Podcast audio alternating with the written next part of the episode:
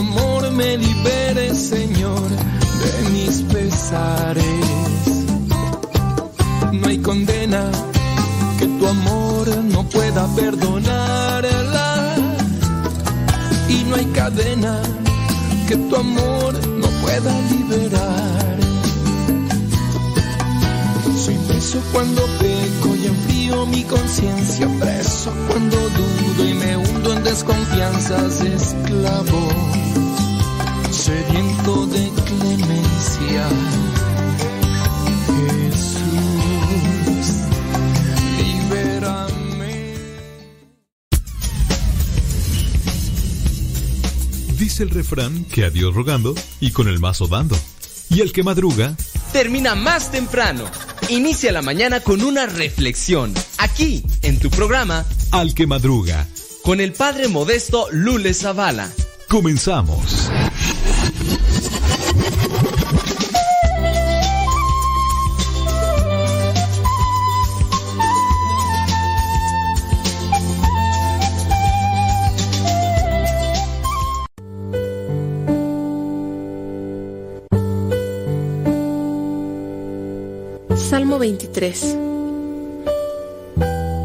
Señor es mi pastor, nada me falta. En verdes praderas me hace descansar y a las aguas tranquilas me conduce. Me da nuevas fuerzas y me lleva por caminos rectos, haciendo honor a su nombre. Aunque pase por el más oscuro de los valles, no temeré peligro alguno, porque tú, Señor, estás conmigo.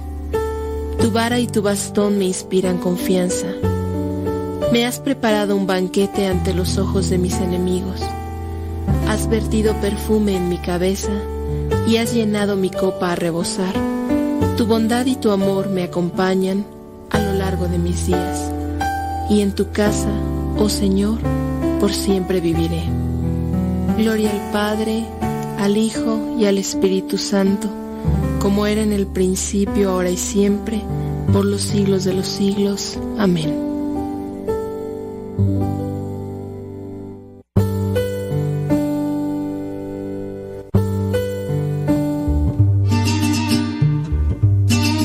Es verdad que hace tiempo que te tengo en el olvido, que ni rezo, ni me acuerdo de llevarte rosas frescas a tu altar. Es verdad que tu nombre no lo digo desde niño. Sí, señoras y señores, a tiempo con el tiempo para que lleguen a tiempo. Ya estamos aquí, son las 6 de la mañana con 4 minutos hora de California. Son las 8 de la mañana con 4 minutos hora del centro de México. Son las 9 de la mañana con 4 minutos hora de Nueva York, la Florida y otras partes de la Unión Americana. Un gusto, un placer, es una bendición, one more time, estar aquí con ustedes. Muchas, pero muchas gracias. Qué bueno que nos acompañan. Y si tienen por ahí preguntas, dudas, quejas, sugerencias, reclamos, no, reclamos no, porque de esos tenemos un montón, no. Si usted tiene algún comentario, alguna pregunta con relación a la fe, hágala llegar. Ya solamente ahí en la aplicación le pone pregunta para ya después el saludo, porque hay algunas personas que pues, comienzan con los saludos y demás, y ya después se nos empieza ahí a revolver. Vámonos rápidamente por acá, déjame ver quién nos manda ya sus primeros comentarios. Saludos, bueno, por acá ya están en la plática, que cómo amanecieron, que a Chuchita la bolsearon y todo lo demás, que no sé qué y que no sé cuánto. Bueno, saludos y más saludos, muy bien. Oiga, pues, ¿qué le cuento? ¿Qué le cuento? ¿Qué quiere que le cuente? Ah, pues que hoy es día de San San Marón. Hoy es día de San Marón y otros santos más, los cuales estoy esperando que se abra acá la página porque no se quiere abrir. Hoy la iglesia recuerda a San Reinaldo de Nocera. Él fue obispo también la iglesia recuerda a San Marón, él fue eremita, como le había comentado, San Marón, San Sabino de Canosa, obispo. También la iglesia hoy tiene presente a San Miguel Febres, religioso lasallista. Y la iglesia también el día de hoy tiene presente a Santa Apolonia. Ándele pues, hombre. Déjame ver en lo que son las efemérides del día de hoy. 9 de 9 de febrero del 2020. Oiga, ya, ya está cerca el 14 de febrero. Ustedes tienen a bien de celebrarlo. El 14 de febrero. ¿Cómo lo celebran y por qué lo celebran? Fíjate que hoy es Día Mundial de la Pizza. Gustavo Tapia. Hoy es Día Mundial de la Pizza. Sí, las pizzas acá en Estados Unidos y en México. no son iguales que allá en Italia. Mi padre Gonzalo está allá en Génova, Italia, y me dice, dice Lule, porque me dice Lule. Dice Lule, las pizzas de acá no son, no son iguales, están más sabrosas las de México. Digo, ya ves, compadre, ya ves, no, no, eh, la vez pasada que, que miraron acá, eh, vinieron los tíos de Italia, eh, los, la hermana, sí, la hermana y el hermano del padre Luigi cuando nos vieron que le pusimos aguacate a la pizza, uy, se escandalizaron. ¿Qué es? Sí, eh, ¿qué cosa es esa? ¿Qué cosa? Aguacate a la pizza. Digo, no, y se le pone piña. y se le pone... Entonces, pues es, que dependiendo, dependiendo de qué sea la pizza. Gustavo Tapia, pues pide pizza sin pan, imagínense cómo es eso. Pide tacos sin tortilla, pide hamburguesas sin pan. No, Gustavo Tapia, no, no, no, no, no, no, no. No, no, no, no, no, no, no. Oh, no, bueno, dice Mundial de la Pizza. Ay, ay, ay, que hoy también es Día Internacional de la Lengua Griega. Acuérdense que la Biblia fue, escrito, eh, fue escrita en griego y que todo el Nuevo Testamento fue escrito en griego. Algunas partes del Antiguo Testamento. La mayor parte del Nuevo Testamento fue escrito en hebreo y alguna parte muy pequeña por ahí en arameo pero sí, la mayor parte en hebreo y todo el Nuevo Testamento. Algunos llegan a decir que el Evangelio de Mateo, Mateo siendo judío, eh, era cobrador de impuestos y todo, se dice que eh, inicialmente había escrito el Evangelio en hebreo. Incluso lo que quiere hacer Mateo con su Evangelio es tratar de acercar a aquellos judíos, aquellos judíos conversos, aquellos que sí habían creído en el mensaje, pero que necesitaban cierto tipo de pruebas o cierto tipo de enseñanza. Y ciertamente el Evangelio es, un, es una doctrina, es una enseñanza acomodada en ciertas formas para que los judíos asimilen mejor el mensaje y se convenzan de que Jesús es el nuevo Mesías. Dice por acá, bli, bli, bli, bli, que, que, no, no les gusta el, Dice, acá están poniéndome caras, así que la pizza con aguacate. Bueno, pues es que a ustedes les hace falta barrio, no, hombre. Qué bárbaro, qué bárbaro. Oye, por cierto, ahorita el aguacate, ¿no? Por lo del Super Bowl y no sé qué tanto. Dice por acá, saludos y más saludos. Feliz día, feliz día. Bueno, por acá van muchos saludos. Dice, eh, mi pregunta, ¿es que mi vecina tiene a la Satán muerte? igual imágenes. Su hija murió y cada mes le anotaba para que la nombraran en misa. ¿En qué le ayuda? Mm, ok, miren, hay muchas personas que están desesperadas. Hay muchas personas que también no tienen mucho conocimiento. Y sí, a lo mejor tienen fe, pero están desorientados. Y, ustedes dirán, ¿a poco sí? Miren, les voy a decir que yo en mis tiempos, cuando estaba pues más o menos joven y me acercaba a escuchar la misa, esto allá en Estados Unidos, cuando me puse ya a pensar un poco, yo empezaba a, buscar la misa como un cierto tipo de refugio para no estar en la casa eh, en, en, ambientes que pues, no eran muy buenos, no había alcoholismo y otras cosas más. Entonces los domingos, ustedes saben la dinámica allá en Estados Unidos, entonces me levantaba temprano los domingos, me iba a misa, tomaba el misal y empezaba allá a leer las lecturas y se me hacían a su vez entretenidas por los pasajes que tenían ahí, pero también pues lecturas que me fascinaban, me impactaban así, yo me leía todas las lecturas ahí aunque no fueran del día propio, porque pues ya aparece ahí, ¿no? Y, hay en inglés y en español, ¿no? era mucha mi ignorancia que yo imaginaba que esos escritos que estaban ahí en el misal, esos se lo, yo imaginaba que se los inventaba el padre, el sacerdote. Es así, así de grande es mi ignorancia. Bueno, ya la acomodé un poquito, pero en aquel tiempo yo pensaba, dije, ay, estos padres tienen muy buena imaginación. Dije, pero están buenos sus cuentitos, tan buenas estas cosas.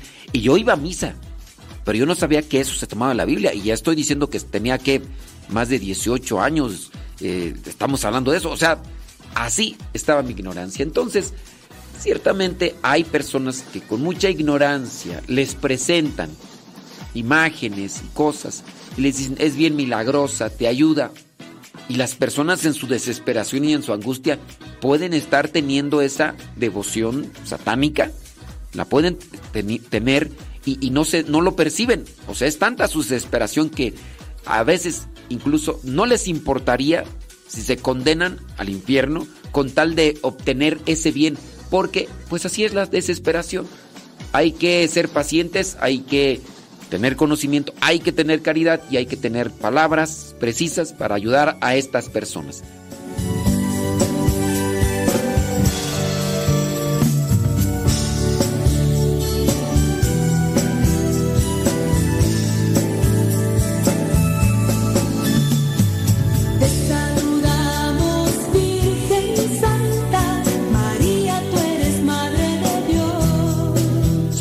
8 de la mañana con 12 minutos. 8 de la mañana con 12 minutos. Ay, Dios mío, ¿cómo decirle a la Lirre Roscas, hombre, que estoy en programa de radio? Y ese rato estaba en oración. ¿Cómo decirle? ¿Cómo decirle? Ay, Dios mío santo. Mándenos sus mensajitos allí a través del Telegram, arroba cabina radio sepa arroba cabina radio sepa. Solamente le pido un favor. Póngale allí pregunta y después el comentario. Le pone ahí pregunta y después el comentario. Y ya ahí ustedes les voy a tratar de responder. Saludos a la señora Gaby Ordaz que está ahí ya conectada. Muchas gracias. Qué bueno. ¿Qué van a desayunar el día de hoy? ¿Qué cuenta? Válgame Dios. Saludos. Ándale, Humberto López dice que él pensó que al hablar de la lengua griega pensó que era de, de un taco. Ay, de, de lengua me como un taco dos o tres, está muy sabroso. A mí sí me gusta la lengua. ¿A ti no te gusta la lengua, Gustavo Tapia?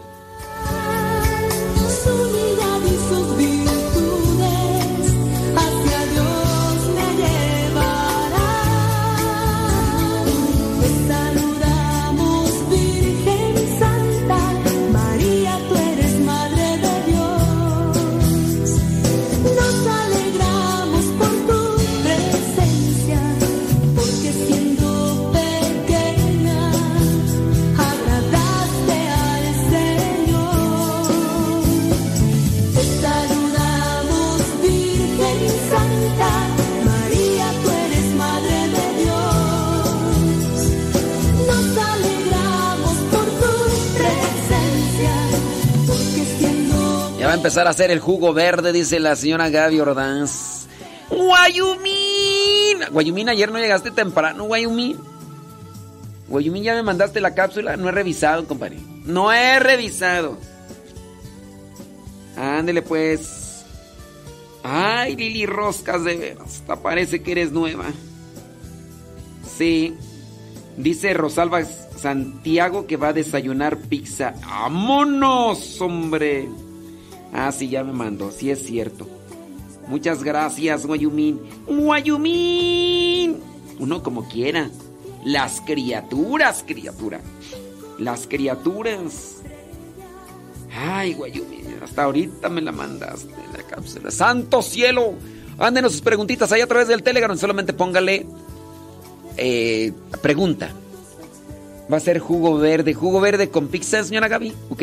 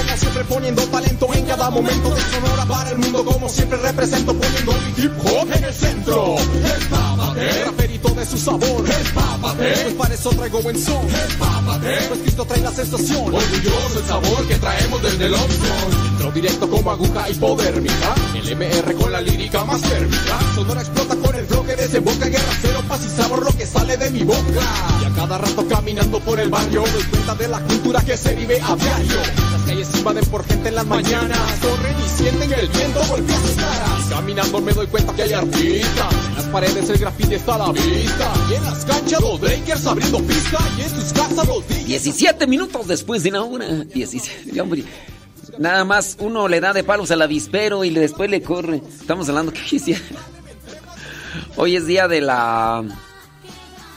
Día Internacional de la Pizza y Hambre.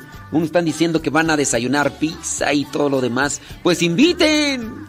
Nada más que si le van a invitar a Gustavo Tapia, denle pizza sin pan. ¿Cómo es eso? ¿Habrá? que pide hamburguesa sin pan. Y sí me ha mostrado una foto ahí de cómo es hamburguesa con pan, pero no invita, ¿eh? No invita, nomás, nomás presume, nomás presume. Pero bueno, bueno, bueno. Déjeme ver por acá, nos están llegando algunas preguntitas. Hoy es día jueves 9 de febrero. ¿A poco con puro jugo nada más? ¿Y si va a aguantar? Digo yo. ¿Si va a aguantar? Oiga, nomás pregunto, ¿eh? Nomás pregunto. Porque dicen que, van a comer puro, tomar puro jugo. No, hombre, después van a andarle una rechinadera de tripas. Ey, ándele pues, hombre, déjame ver acá las preguntas que ya me están llegando. Oye, estábamos ahí con esta cuestión de la de la satán muerte. Pues esta persona pre- pregunta pues que su vecina tiene esta falsa devoción, devoción satánica y dice que su hija murió y pues cada mes la anotaba para que la nombrara en la misa, que en qué le ayuda. Bueno, pues es que una cosa es la devoción que ella puede tener, falsa, satánica, y pedirle a Dios, pero pues hay que ayudar, hay que prepararnos para orientar a las personas en la cuestión de la fe, ¿ok?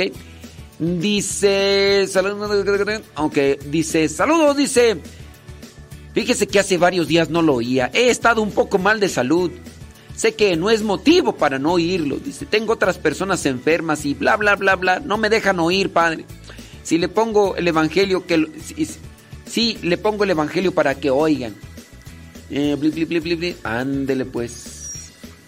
¿Qué más tú? Ah, pues sí. Así merengues, tengues. Ándele pues, échale muchas ganas, ¿eh?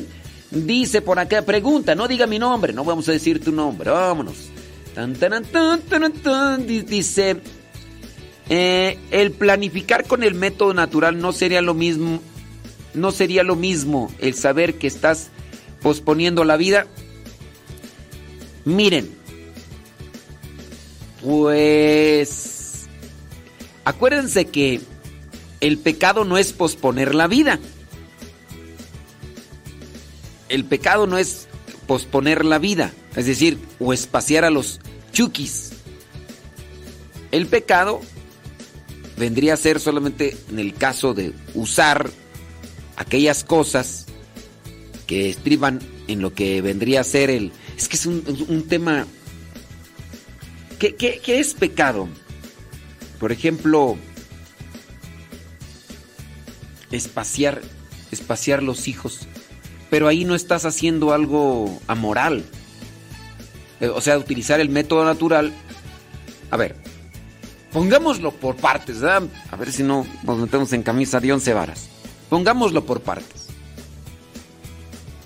Eh, Dios pone en el hombre y en la mujer lo que es un disfrute, un placer, a través de un acto. Ustedes ya saben cuál es. Muy bien. Este placer es como un regalo para quienes reciben la bendición. En el libro del Génesis, primero aparece que Dios le da la bendición a Eva y Adán. Y después les dice, multiplíquense. No primero se andaban multiplicando y después recibieron la bendición. Entiéndase entonces que ese regalo, ese regalo que vendría a ser el placer en la unidad de los dos cuerpos, es un regalo para los que están en matrimonio. ¿Es pecado? Sí, si lo tomas fuera del matrimonio, dígase en una situación de soltería o dígase con otra persona con la que no te uniste sacramentalmente. Tener la unión no es pecado, siempre y cuando estés dentro del matrimonio. Entonces, tienes tu unión solamente, entonces, como regalo, estás ahí y lo buscas cuando tú crees conveniente. No es únicamente para la procreación, es un regalo que Dios también deposita y da a, a la pareja. No es únicamente. Sería un pecado si, estuviera establecido como, ¿saben qué? Nada más se van a unir para procrear. ¿Eh? Nada más, eso, para eso es el único fin. Si, si, si, no si no tienen intención de procrear, ni se junten si no van a pecar. Entonces, muchos matrimonios estarían pecando utilizando el método natural. El método natural es saber que se tiene ese regalo que Dios le ha dado al matrimonio y que solamente están esperando un momento adecuado en el cual ellos puedan determinar tener sus hijos para darles un buen cuidado. Espaciar los hijos no es pecado. Es, tengo esto que me regaló Dios, lo voy pues aprovechar, pero también yo tengo en cuenta que no nada más voy a estar me dejando llevar por este regalo que Dios me ha dado sin tener consideración y sin tener esa atención hacia con el fruto de esa unión que son los hijos. Porque peca más en su caso el que se dedica a estarle dando rienda suelta a lo que vendría a ser el placer y tiene muchos hijos y después o incluso hasta no aunque no tenga muchos hijos, pero tiene hijos sin haberlos pensado, sin haberlos planeado y después no los atiende. Ni los atiende materialmente, y hay algunos que sí los atienden materialmente, pero no los atienden en las otras necesidades que tiene todo ser humano.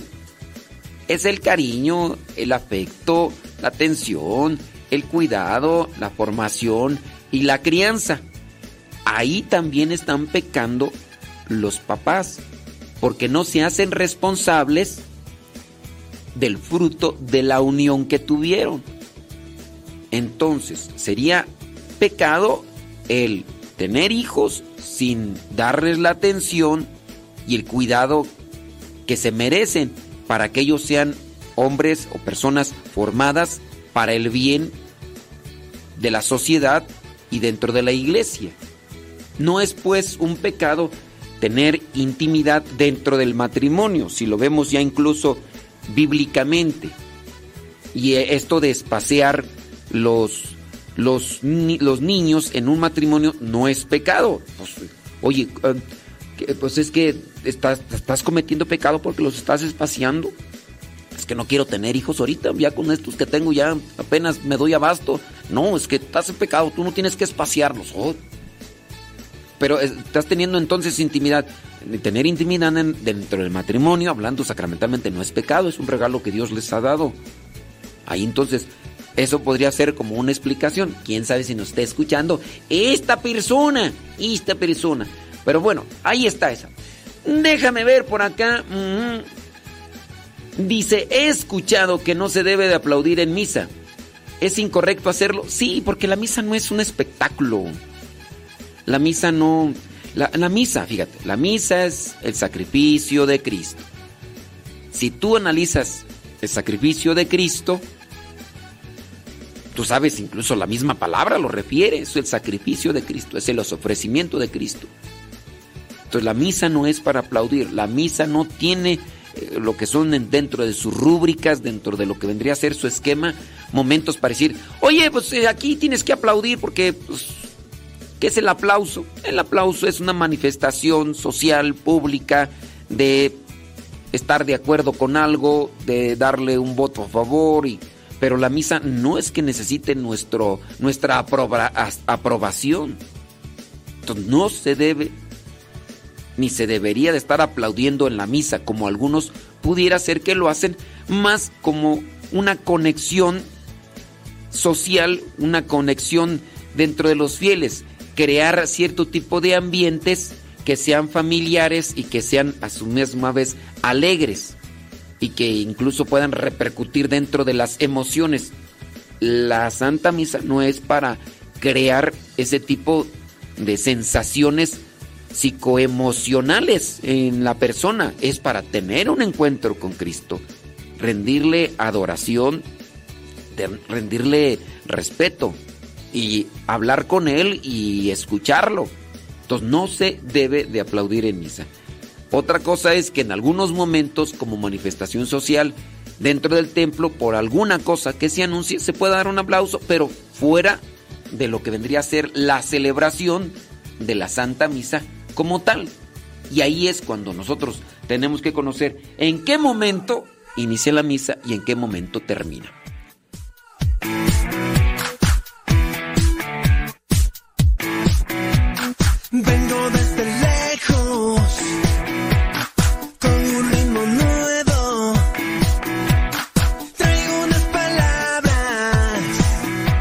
Sobre, sobre, sobre, sobre, sobres, sobres, sobres, sobre, sobre, sobre, sobre, sobre, sobres. Ahí están respondiendo sus preguntas, las preguntas del Telegram.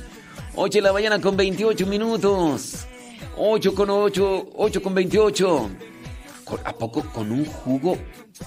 ¿Con un jugo van a aguantar? ¿En serio? Está de no creerse, ¿eh? Está de no creerse. Dios les ayude. Sí. Ándele pues. Déjenme ver por acá qué más preguntitas nos lanzan. Bli, bli, bli. Ok, muy bien, gracias. Eh, dice por acá. ¿Se puede aplaudir en el canto final? A ver, les pregunto. ¿El canto final pertenece a la celebración o no pertenece a la celebración?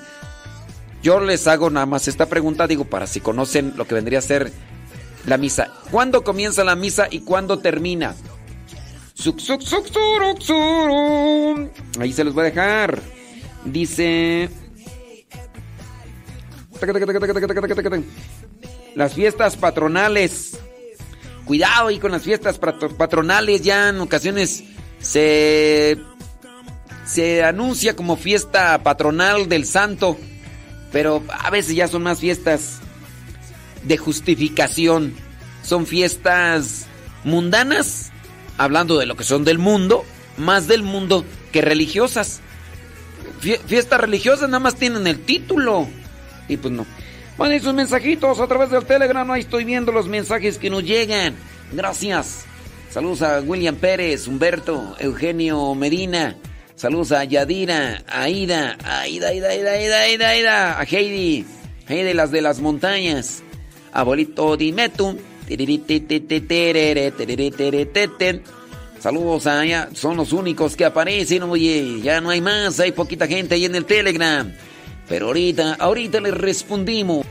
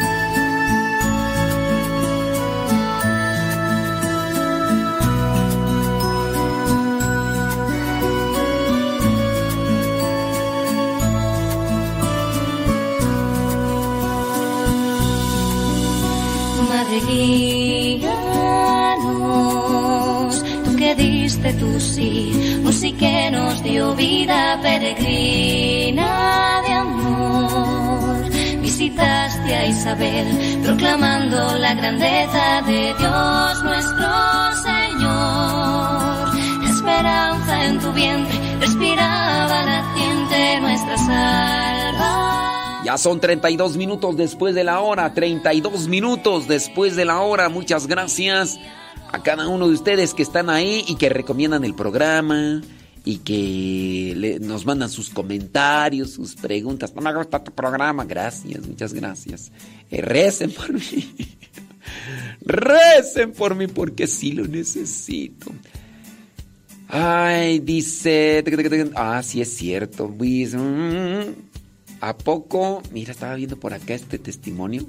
testimonio. Dice, quiso profanar el Santísimo Sacramento, pero quedó paralizado ahí. Ujú. Dice, muchos de nuestros lectores, mi nación recorrió, dice, tras la profanación que tuvo el 5 de enero en la abadía benedictina allá en Arkansas, Estados Unidos. Eh, armado con un martillo de herrero, un hombre de 32 años entró en la capilla del monasterio allá en Arkansas y comenzó a destrozar el altar.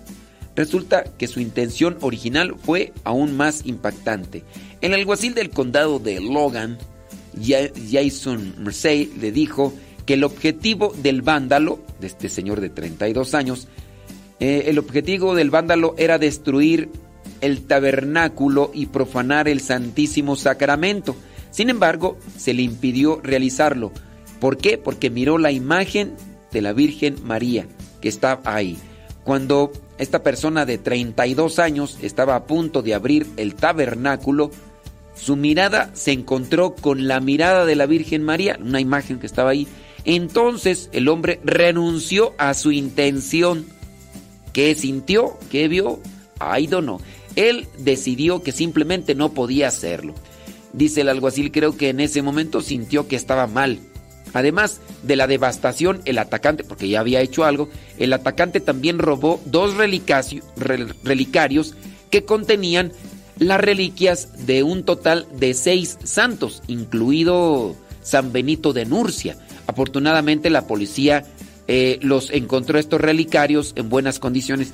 Para los que no sepan que son relicarios, bueno, pues son cierto tipo de recipientes, son eh, así pequeñas eh, um, cajitas o metálicas donde se resguarda o ya sea lo que son algunas cosas que pertenecieron a personas que dieron testimonio de su fe o también dentro del relicario se puede llevar la hostia consagrada hacia los enfermos para, para dárselas y esos vendrían a ser los relicarios. Bueno, según los oficiales se sabe que este vándalo de 32 años abusa de sustancias psicoactivas y probablemente también tenga problemas mentales. Todo revuelto, todo revuelto, imagínense. También estaba bajo la influencia de las drogas en el momento del ahí infortunio. Eh, en el momento de su arresto, explicó que Dios le había dicho que se llevara los huesos de Jesús escondidos en el altar. Como resultado de sus acciones, el hombre fue acusado de siete cargos fiscales. Por ahí está el video, ¿no? Y ya, la abadía dice fue fundada en el año 1878. Dice, cuenta actualmente con 39 monjes.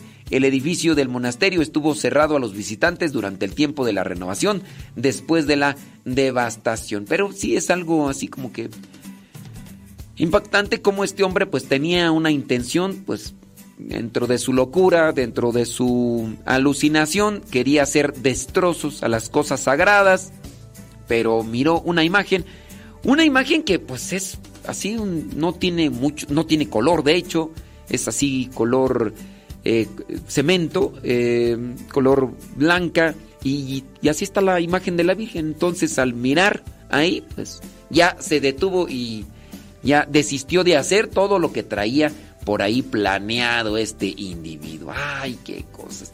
Hay que tener mm, cuidado ahí con, con las personas. Hay, en la actualidad me he encontrado muchos adolescentes que están abusando de este tipo de sustancias y una de las razones pues son de que sus sus cómo le llaman este sus ídolos eh, principalmente musicales las consumen. Mire, usted no sabe a lo mejor qué tipo de música escucha, pero pues andan ahí escuchando canciones, ¿cómo les llaman tú? Estos eh, corridos tumbaus, los corridos tumbaus, corridos verdes y corridos no sé qué y con no sé cuánto. Y esos fulanos de corridos tumbaos, dígase Natanael y otros cuantos más, ¿verdad? ¿Qué hacen en sus videos? En sus videos salen luciendo joyas, salen luciendo eh, que están con muchas mujeres y los que no les gustan las mujeres pues salen ahí con ¿verdad? Y también ahí salen consumiendo drogas. Tu niño, fíjense, estaba mirando también otro video ahí de una fiesta infantil donde los payasitos, pues antes los payasitos pues cantaban las canciones propias de los niños, ¿no? Pues que Tatiana y que Cepillín en el bosque de la China, la chinita. Y ahora los niños ya no cantan esas canciones. Los niños cantan otras canciones que pues nomás no. Dígase firmes, dígase aquellas canciones que están populares en el TikToks aquellas de no se va, no se va y quédate otra vez, quédate toda la noche. Y, este, y además, muchos de estos fulanos que están en tendencia musical consumen drogas. Oiga, acaba de darse este esta entrega de premios musicales, ¿no? Que solamente se los dan a los que están incluidos y en un cierto tipo de de grupo, de lista, y que los que están dentro de esa lista tienen que hacer lo que la coordinación general está diciendo. Ahí incluso hasta hubo, ya, ahora sí, pues, espectáculos, presentaciones, shows, pues ya, con tintes satánicos, ya ni siquiera ah, lo hacen por llamar la atención. No, fue una de las tantas cosas que aparecieron ahí. Signos, eh, el hecho de que llevaran en el en el cuello, en vez de llevar medallas o cosas así, llevan culebras colgadas, haciendo signos con las manos, eh, los escenarios, el vestuario y, todo este tipo de cosas, pues ya, o sea, ya lo hacen de manera descarada y pues bueno, dentro de lo que vendrían a ser todo este tipo de grupos que están en, en forma controlando el mundo, llámese música, llámese el cine, eh, llámese el, teatro, llámese, ¿qué más tú? Eh, pues también el internet, en el internet ahí hay muchos que están ahí eh, dirigiendo. Todo esto pues, tiene una intención, hipnotizar a la gente y llevarla hacia donde están ellos. Y muchos adolescentes están siguiendo a estos fulanos que Ahorita ya hay mucha gente tatuada, mucha gente tatuada. En mis tiempos nada más decían que los que estaban, que, eran este, pandilleros, se, tatuaban. No, ya ahorita, ya incluso hasta ser raro que alguien no se tatúe. ¿Por qué te tatuaste? Pues nomás. Y, y ahí se andan tatuando. ¿Por qué? Porque se tatuó. Aquellos que está, se andan tatuando ahí la, que con la que andan con la novia, que ya se van a casar, ¿no? Y se la tatúan y al, la truenan y ya después se la andan borrando y le andan poniendo. Y luego hasta aquí en la frente, ¿qué es eso? No, o sea, no estoy diciendo que, que se tatúe en otra parte, pero muchos paradigmas de los que tienen los jovencitos, pues los están siguiendo. Entonces, tengan mucho, pero mucho cuidado. Uy, tú por allá dónde iba, ya ni me acuerdo por dónde iba yo, pero iba a contestar, ¿qué iba a contestar? Ya no me acuerdo. Este, ah, sí, de lo de las drogas, este muchacho que se metió de 32 años allá a destrozar, pues andará todo perdido. Tengan cuidado con sus muchachos analicen. A lo mejor a sus muchachos les gusta el K-pop. Usted no sabe qué es pop. Dice, ay, esa música, Dios mío santo. Busque las traducciones de esas canciones en coreano en, al español. Porque por ahí comienzan. Ellos sí son abusadillos. Buscan las traducciones. Las ellos las cantan en coreano, posiblemente, pero ellos saben muy bien qué es lo que dicen y esas canciones también tienen un cierto tipo de influencia. Llámese corridos tumbados, llámese este reggaetón, trap y un montón de cosas. Hay algo por ahí, por ahí hay algo. Chéquele nomás, yo nomás le digo, póngale mucha, pero mucha atención. Dice por acá. Saludos, Malena Nabor. ¿Qué onda? Ahí en Acuitlapico. Súbale la radio. Allá en San Diego, California. Juana Mejía dice: Saludos a Julia Valencia. Ahí está con, con Benja, que está malo. ¿Qué, ¿Qué tiene, hombre? Platique, cuente. Anda enfermito. Bueno, pues que tenga pronta recuperación, hombre. El buen Benja. Julia Valencia, allá en Michoacán. Ya son 42 minutos después de la hora. Tiene preguntas, láncelas.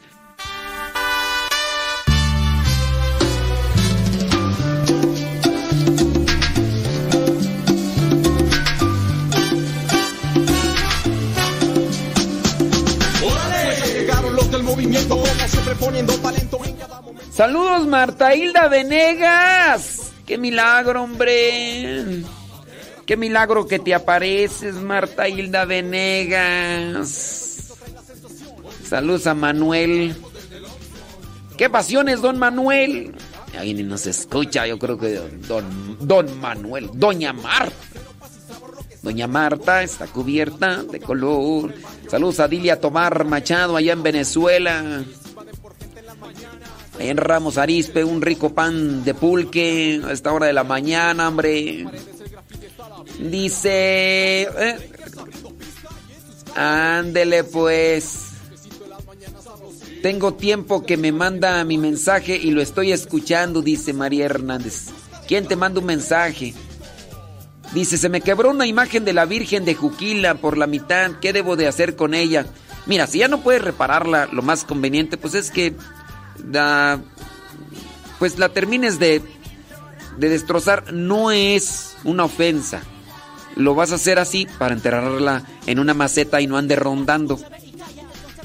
No, no es, no es pecado. Ay, la voy a destrozar. Ay, Dios mío santo. No, es como con una intención de resguardarla en un lugar para que no se hagan actos blasfemos o actos que sean impropios con la imagen.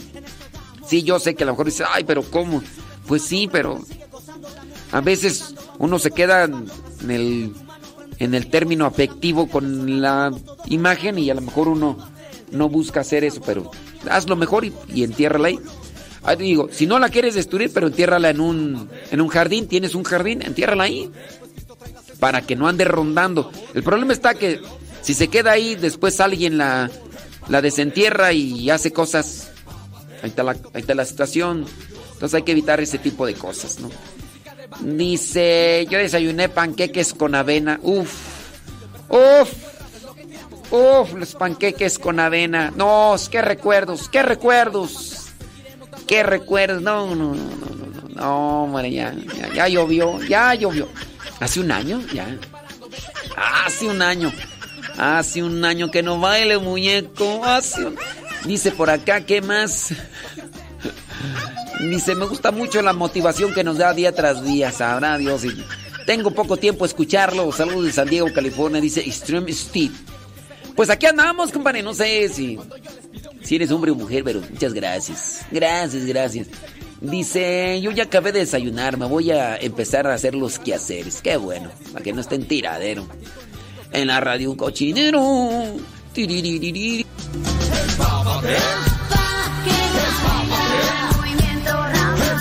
El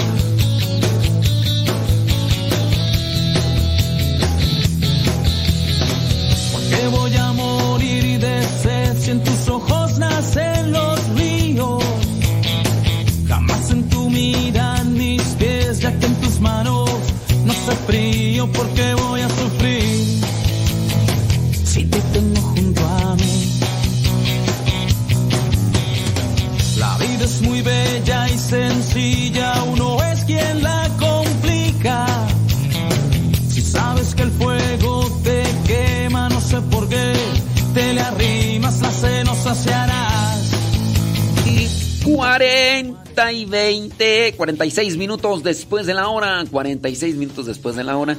Estoy por ahí mirando sus mensajes. Desde Salta, Argentina, nos están escuchando. ¡Wow! Dice que nos escucha ahí en el Evangelio. Ah, gracias, Norma Villa, pero ella está ahorita escuchándonos en el programa. Thank you very much. Dice por acá, saludos y más saludos. Bli, bli, bli, blu, blu, blu. Ah, Todavía están acá hablando de la pizza. ¿Cómo es eso? No, no, no. Ya, ya dejen la pizza a un lado, mejor mándenmela. ¿eh? Pero a Gustavo está sin pan. Sin pan. Mi pan. Su, su, su. Mi pan. Dice, yo me voy a hacer un un té. Válgame, pues está. Ustedes, ustedes comen té, yo tomo té. Entonces estamos hablando de comida, acá dicen que van a, a tomar, a comer un té. Bueno, pues Ahí está. Déjenme ver por acá las preguntitas, hombre, a ver qué dice por acá. Saludos, dice, desde Páscuaro, Michoacán. Órale. Oye, qué bonito es Páscuaro. Qué bonito. Me gusta más cuando llueve. He estado ahí cuando llueve haciendo apostolado, ciertamente no de vacaciones. Y qué bonito es salir a las calles a esa hora de la madrugada cuando ya íbamos allá a las capillas. Había una neblina cubriendo las calles y de entre las calles empedradas allí en Pátzcuaro, Michoacán, todavía cayendo algo de brisa y algo de neblina, por ahí las personas dirigiéndose al tianguis porque pues íbamos al apostolado en día domingo y nosotros dirigiéndonos ahí a las capillas, atravesando ahí esos pasillos del tianguis, mirando las mojarras fritas, unas mojarritas, champojitas, unas champojitas allí fritas así con las tortillitas recién calentaditas, la flor de, calabaza para unas quesadillas, los hongos, las personas allá haciendo sus ricas quesadillas, sus ricos tacos. Ahí ven. ¡Oh! Es otro mundo, hombre, qué criatura.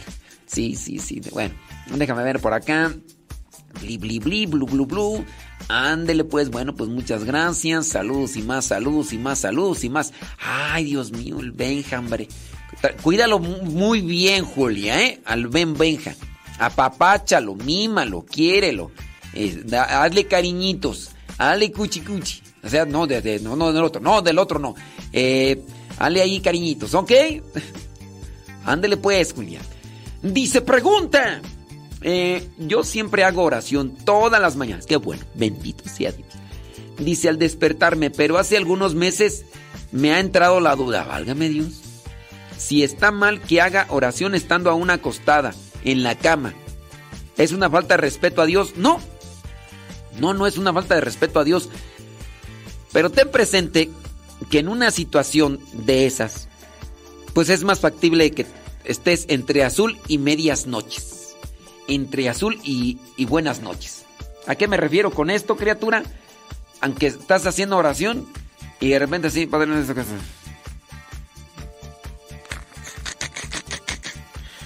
Santo María, Madre de Dios, ruega, Señor. Haga, Señor, por nosotros. Entonces, no, no vas a hacer conscientemente la oración. Por lo tanto, sepan ustedes que lo mejor es hacer una oración en conciencia, una oración reflexionada. La oración no solamente es un artilugio, un entramado, un ensamble de palabras de, de, de no, la oración debe de hacerse consciente de manera que te aproveche. La oración se debe hacer vivida. En este caso es, yo eh, voy a rezarnos el Padre nuestro. Padre nuestro que estás en el cielo. Darle el énfasis a las palabras, pero también haciendo o esforzándose por hacer vida cada oración. Al Padre nuestro es una norma de vida cristiana. El perdonar, el, eh, disponerse a la misericordia de Dios, a la providencia. Si estás acostada, digo, a menos de que estés enferma, pues ahí sí, pero si estás acostada, no. Yo te puedo decir por experiencia, pues, porque en mis tiempos de insomnio, gracias a Dios, ya se me quitó gracias al té de azares. Tomen té de azares, té eh, anís estrella, también tomen anís estrella. Y aparte del té, pues también hay que sacudir las cosas de la cabeza y hay que hacer cierto tipo de ejercicios mentales para sacudirse las preocupaciones y las angustias. Y con el tiempo, la perseverancia en este tipo de cosas, uno puede nuevamente agarrar el ritmo de sueño. Ya gracias a Dios no sufro de insomnio, como antes sí sufría. Y entonces lo que hacía en la noche, pues me ponía a rezar. Mm, a veces me aventaba un rosario, a veces hasta dos y a veces hasta tres. Pero ciertamente no los hacía consciente. Yo estaba, Dios te salve María, llena de gracias. No, pues no. O sea, te ayuda, pero pues es mejor que te levantes. Si te puedes levantar, levántate y haz tu oración con mucho amor. Bueno, dice por acá. Mmm, dice Bliblili. Ah, ok, muy bien. Eh, muy bien, gracias. Por acá nos están haciendo un comentario. Lo otro. Una pregunta, dice, hablando de los métodos anticonceptivos, ¿las personas que usan el método natural para planificar pueden comulgar? Sí. Sí, el método natural es un método aceptado. Es que a mí se me hace que no lo conoces el método, ¿eh? Si conocieras el método natural, en qué consiste, es un método incluso que se recomienda para personas que ya no están en tiempo de, de procreación, ya por la edad y todo. O sea, el método natural no es únicamente para espaciar a los chamacos.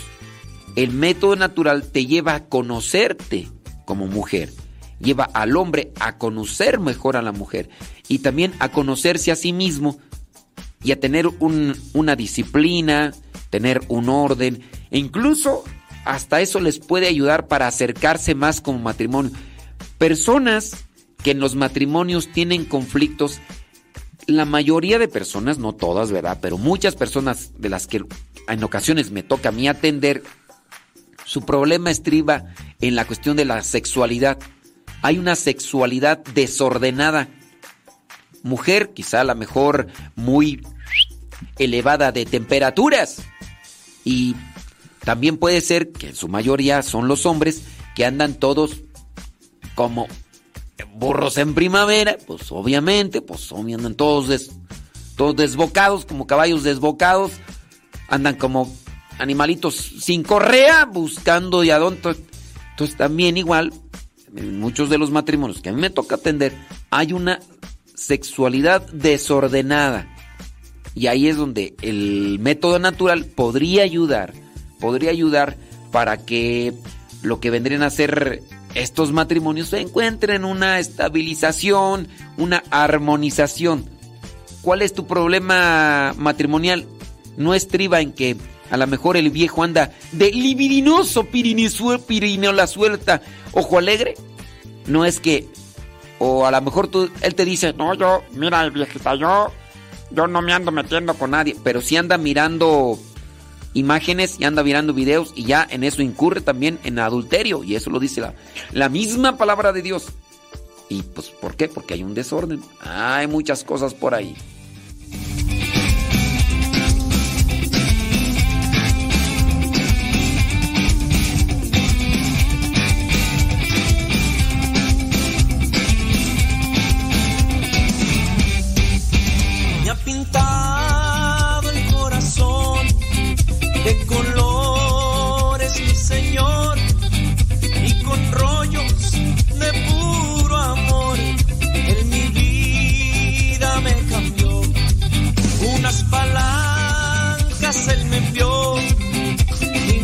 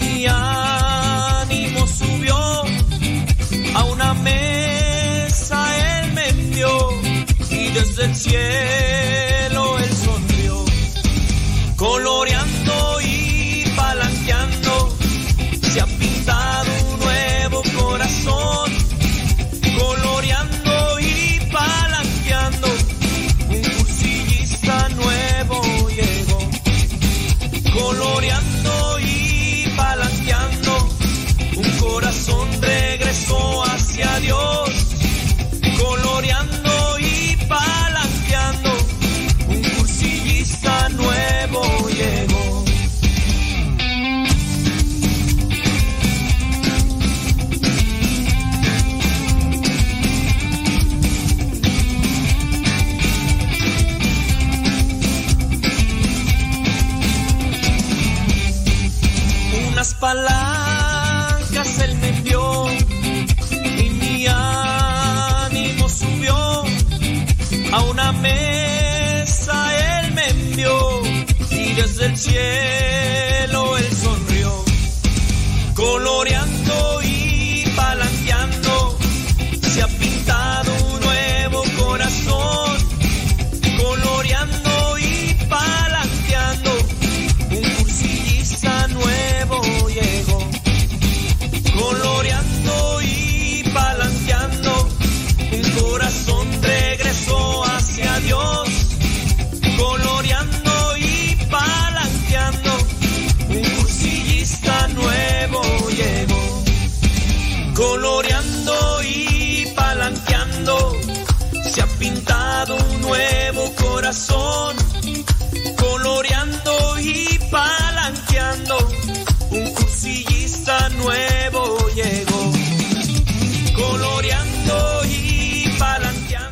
palanqueando Tararara, 57 después de la hora. 57 después de la De acá preguntan que si la liturgia de las horas se debe regresar a sus horas.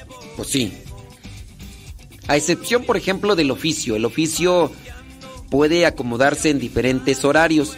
Pero de ahí para allá, lo que es eh, las laudes, pues en la mañana. En la mañana. No puedes rezar laudes a las 7 de la noche. Pues ¿cómo? ¿Qué es eso? Tampoco este la sexta, ¿no?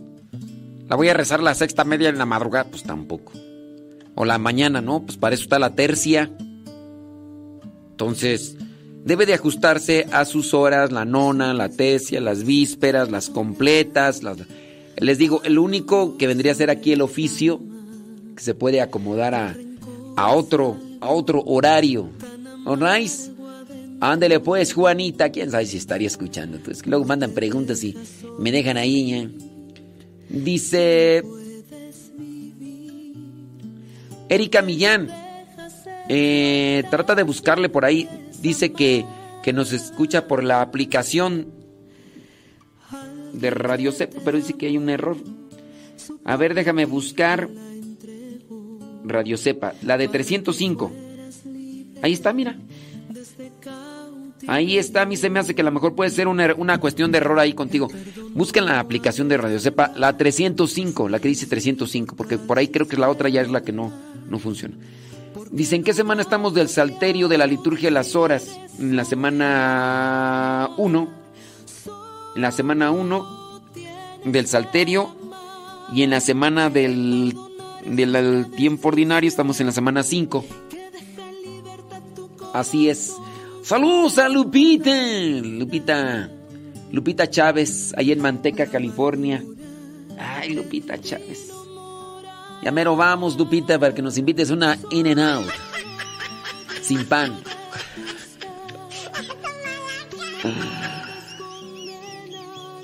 Es que yo leía la liturgia de las horas. No, se reza, no se lee. Y no sé en qué semana vamos. Vamos en la, en la Salterio, ya, los que saben el Salterio 1, 2 y 3, 4, se regresa 1, 2 y 3 y 4. Vamos en la semana número 1 y la semana 5 del tiempo ordinario. Ok, ándele pues. Dice por acá. Voy, voy a ir a, voy a ir a echarle una vuelta a Valdillo, eh, Lupita. Voy a echar una vuelta a Valdillo a ver cómo anda Valdillo. Dice, saludos desde Michoacán, de Araparícuaro, municipio de Tancítaro, Michoacán. Gracias. Irma, gracias. Allá desde Tacámbaro, Michoacán, Esperanza Trejo. ¡Kiu! Oh, sí, hemos andado por ahí en, en Tacámbaro en algún momento. eh. En varios lugares ahí de Michoacán, Zacapu, eh, Zamora, Páscuaro, este, Lázaro Cárdenas. Obviamente Morelia. ¡Oh! Sabes amar, el rencor es algo tan amargo adentro.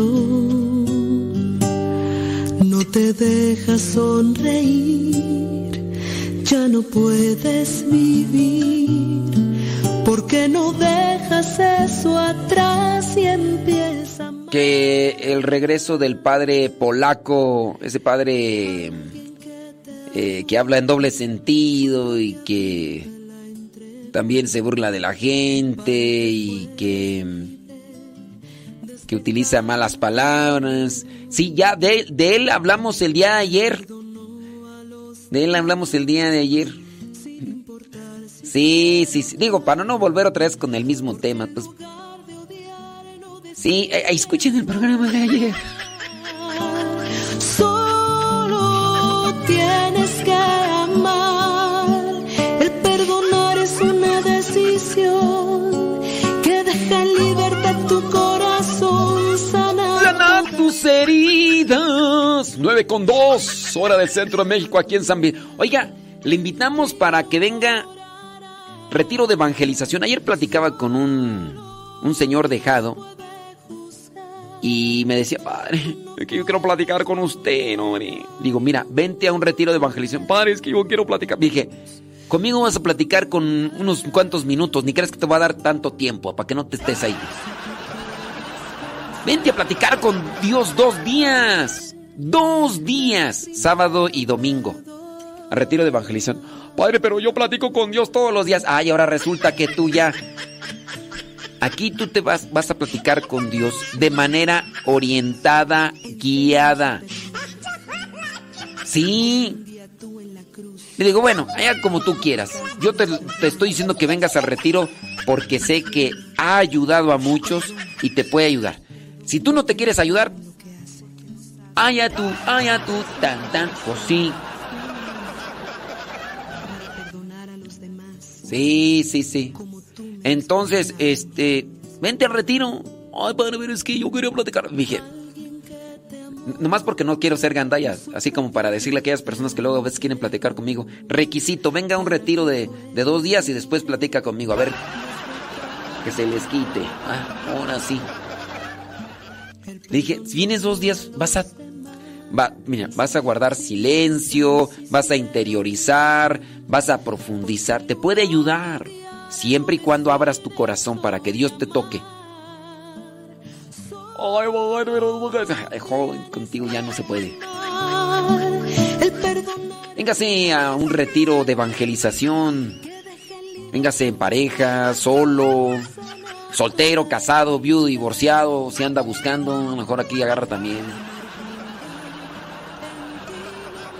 Ania Ferretti ya ni lee mis mensajes por Telegram. Ni los tuyos ni los de otras personas, Ania Ferretis. No me andes ahí de víctima. Yo la veo que ella se está haciendo la víctima. Víctima, víctima, víctima. Yo la veo que ella se está haciendo la víctima. Y sí. Víctima. Ay, Ania Ferretis. Víctima, víctima. Víctima. Ves la tempestad y no tincas.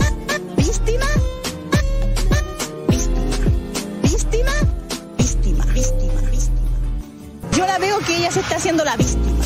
Y bien mucho. Víctima. víctima. Yo la veo que ella se está haciendo la víctima. Víctima. Víctima. víctima. Santos Marcial, saludos allá en Santa María, California. Gracias.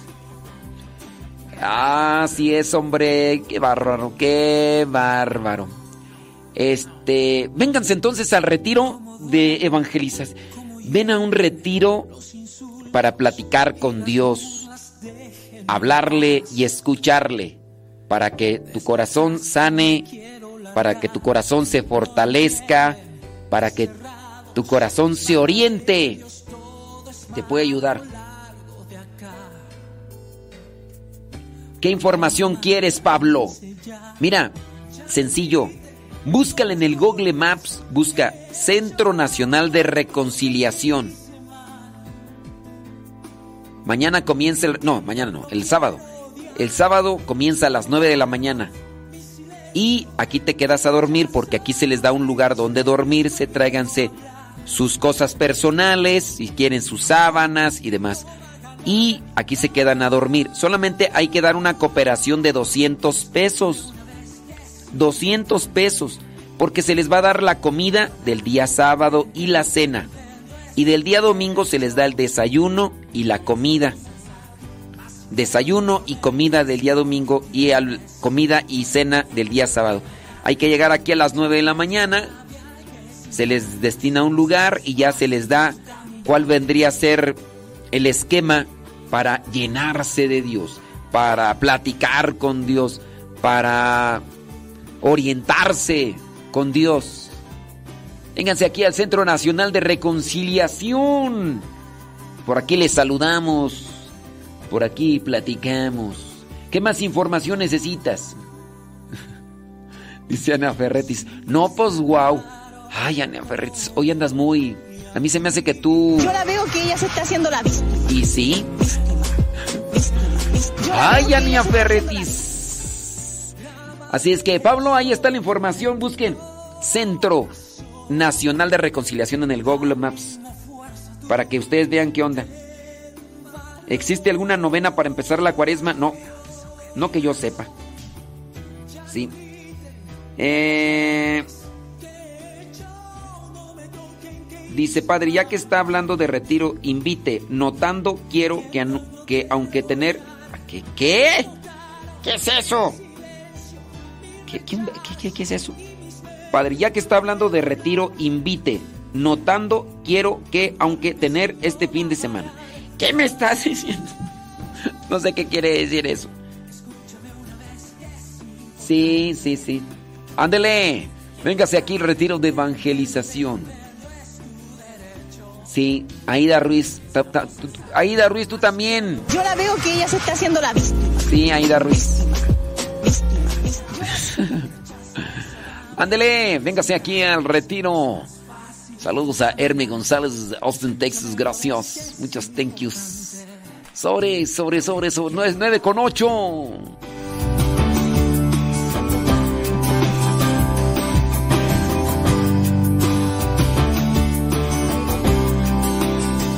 Griselda, Griselda Plasencia. ¿Qué pasiones? Yo la veo que ella se está haciendo la víctima. También. Víctima, se está haciendo También. la víctima. Víctima, víctima, víctima. Cómo duele, cómo hieren los insultos y las burlas, déjenme en paz. De esta casa me quiero largar, no entienden que cerrados para ellos todo es malo largo de acá. Papá, mamá, cállense ya, ya no griten, no más golpes que he hecho, no me toquen que hice mal. Entiendan, no quiero odiar, si notaron mi silencio, mi rechazo y mis nervios fue miedo a hablar. Con golpes que no va a ganar, no. Una vez que es importante. Te quiero dar, te entiendo, te comprendo, es tu derecho. Esa voz alzada, más quema muy por dentro es porque tienes. Tienes que perdonar. Rechaza esa rabia que sin ganas es más fácil tu caminar.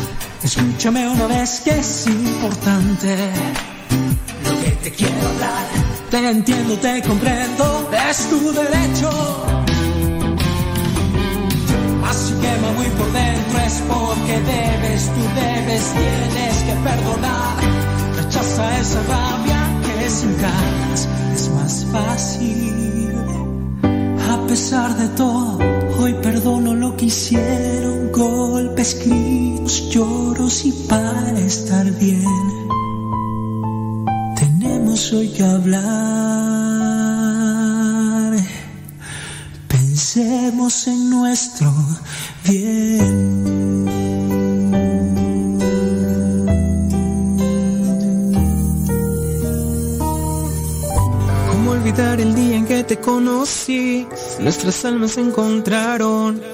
Una bella amistad se convirtió en amor. No cabe duda que fue Dios quien nos unió. Desde aquel día no dejo de pensar en ti.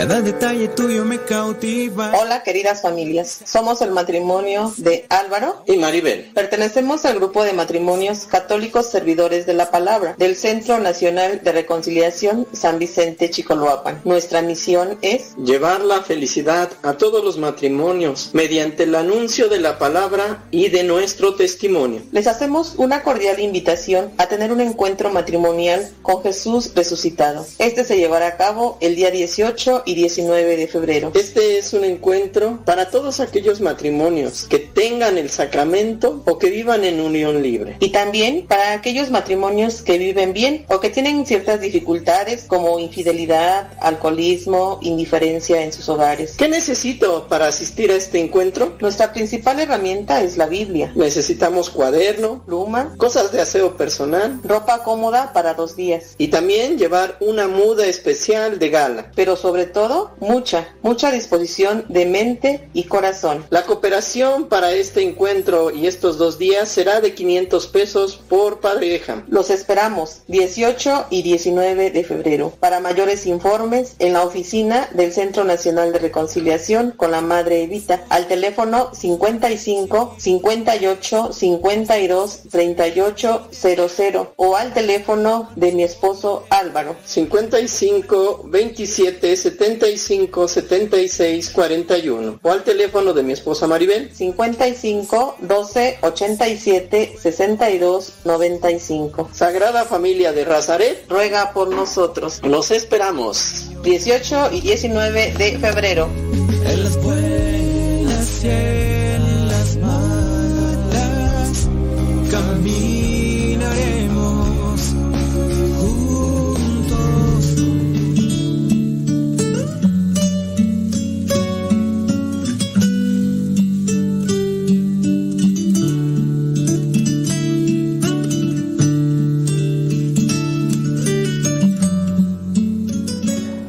Vamos a mirar la segunda lectura y ya después nos vamos a la primera y ya después al Evangelio. La segunda lectura, Hebreos 4, 14 al 16. Me voy a enfocar en lo que vendría a ser una frase, que vendría a ser como la columna de una reflexión que quiero o intento hacer con ustedes. Es versículo, déjenme ver, el 14.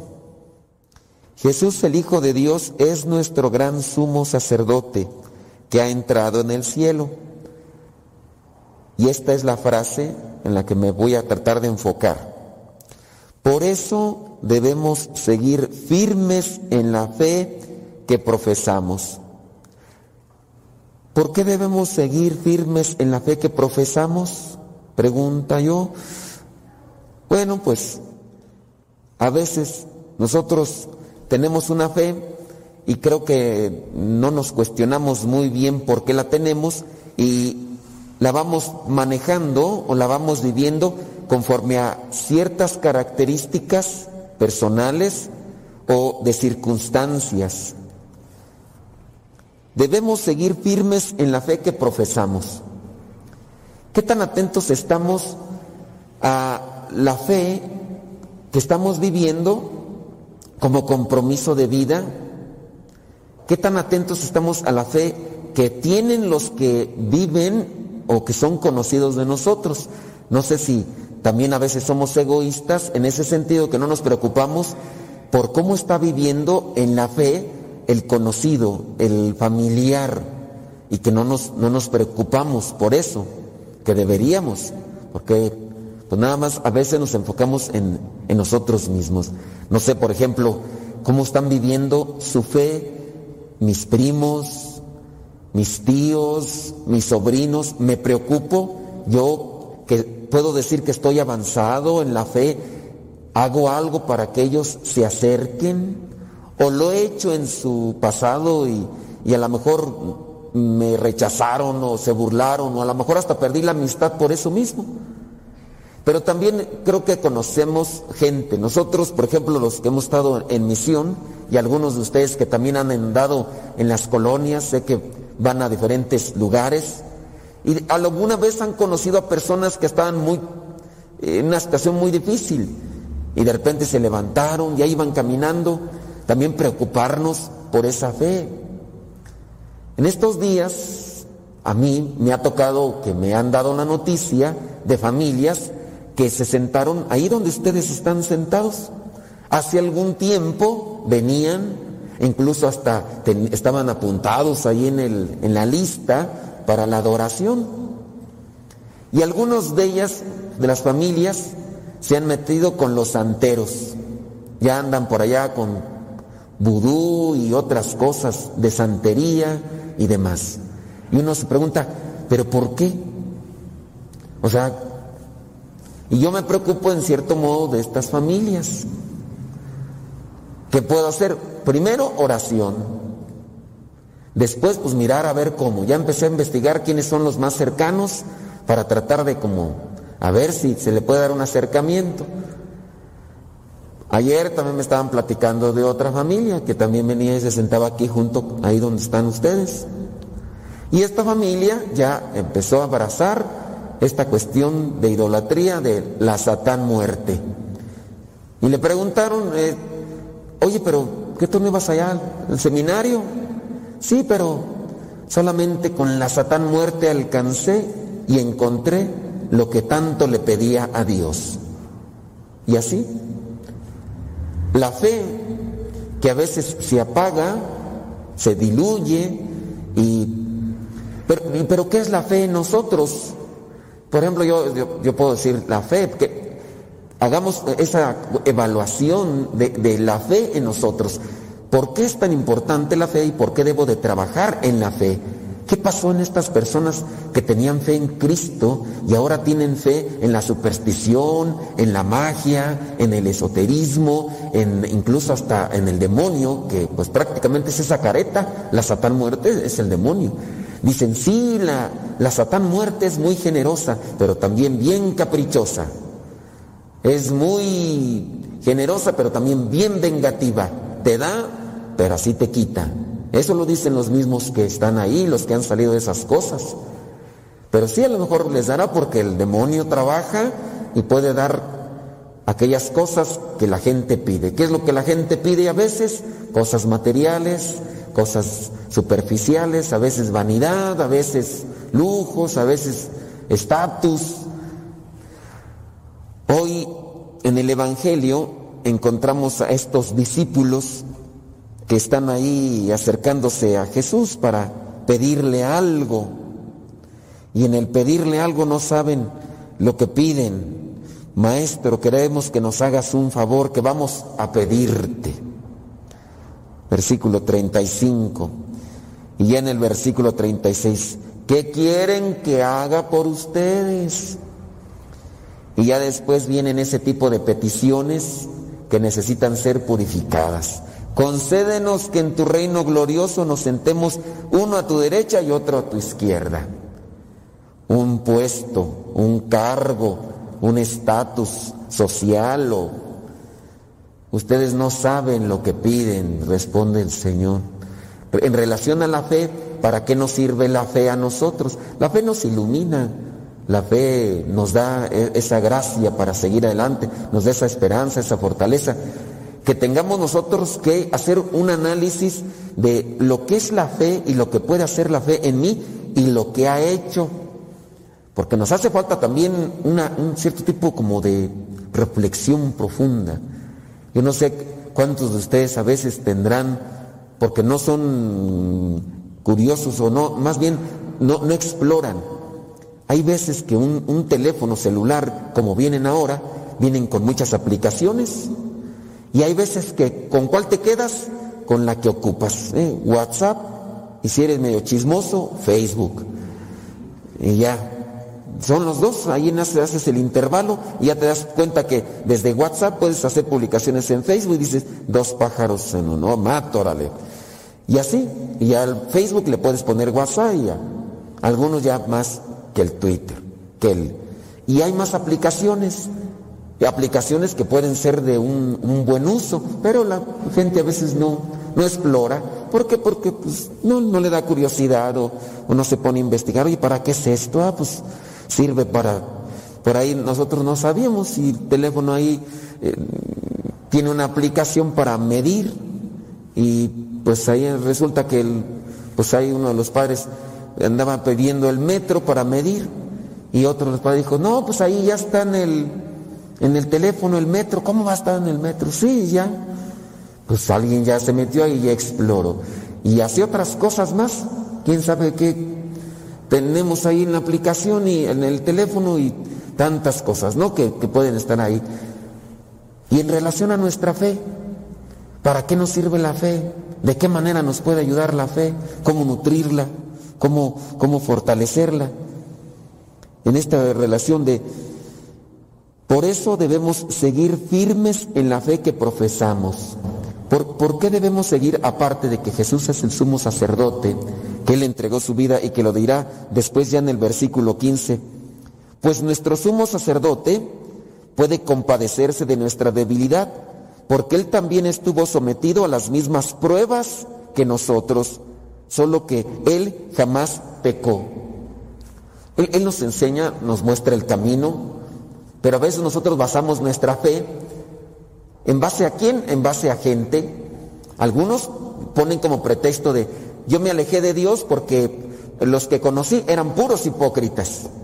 Yo me alejé de Dios porque fulano de tal me hizo algo muy feo y, es, y eso que era un representante de Dios.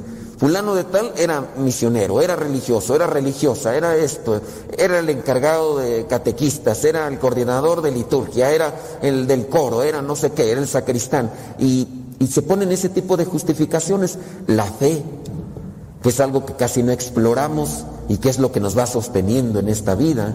Por la fe, muchos de ustedes ahorita están sentados aquí, se ha iluminado su fe y por eso se levantan temprano, aunque esté medio frío, y, se vienen a misa.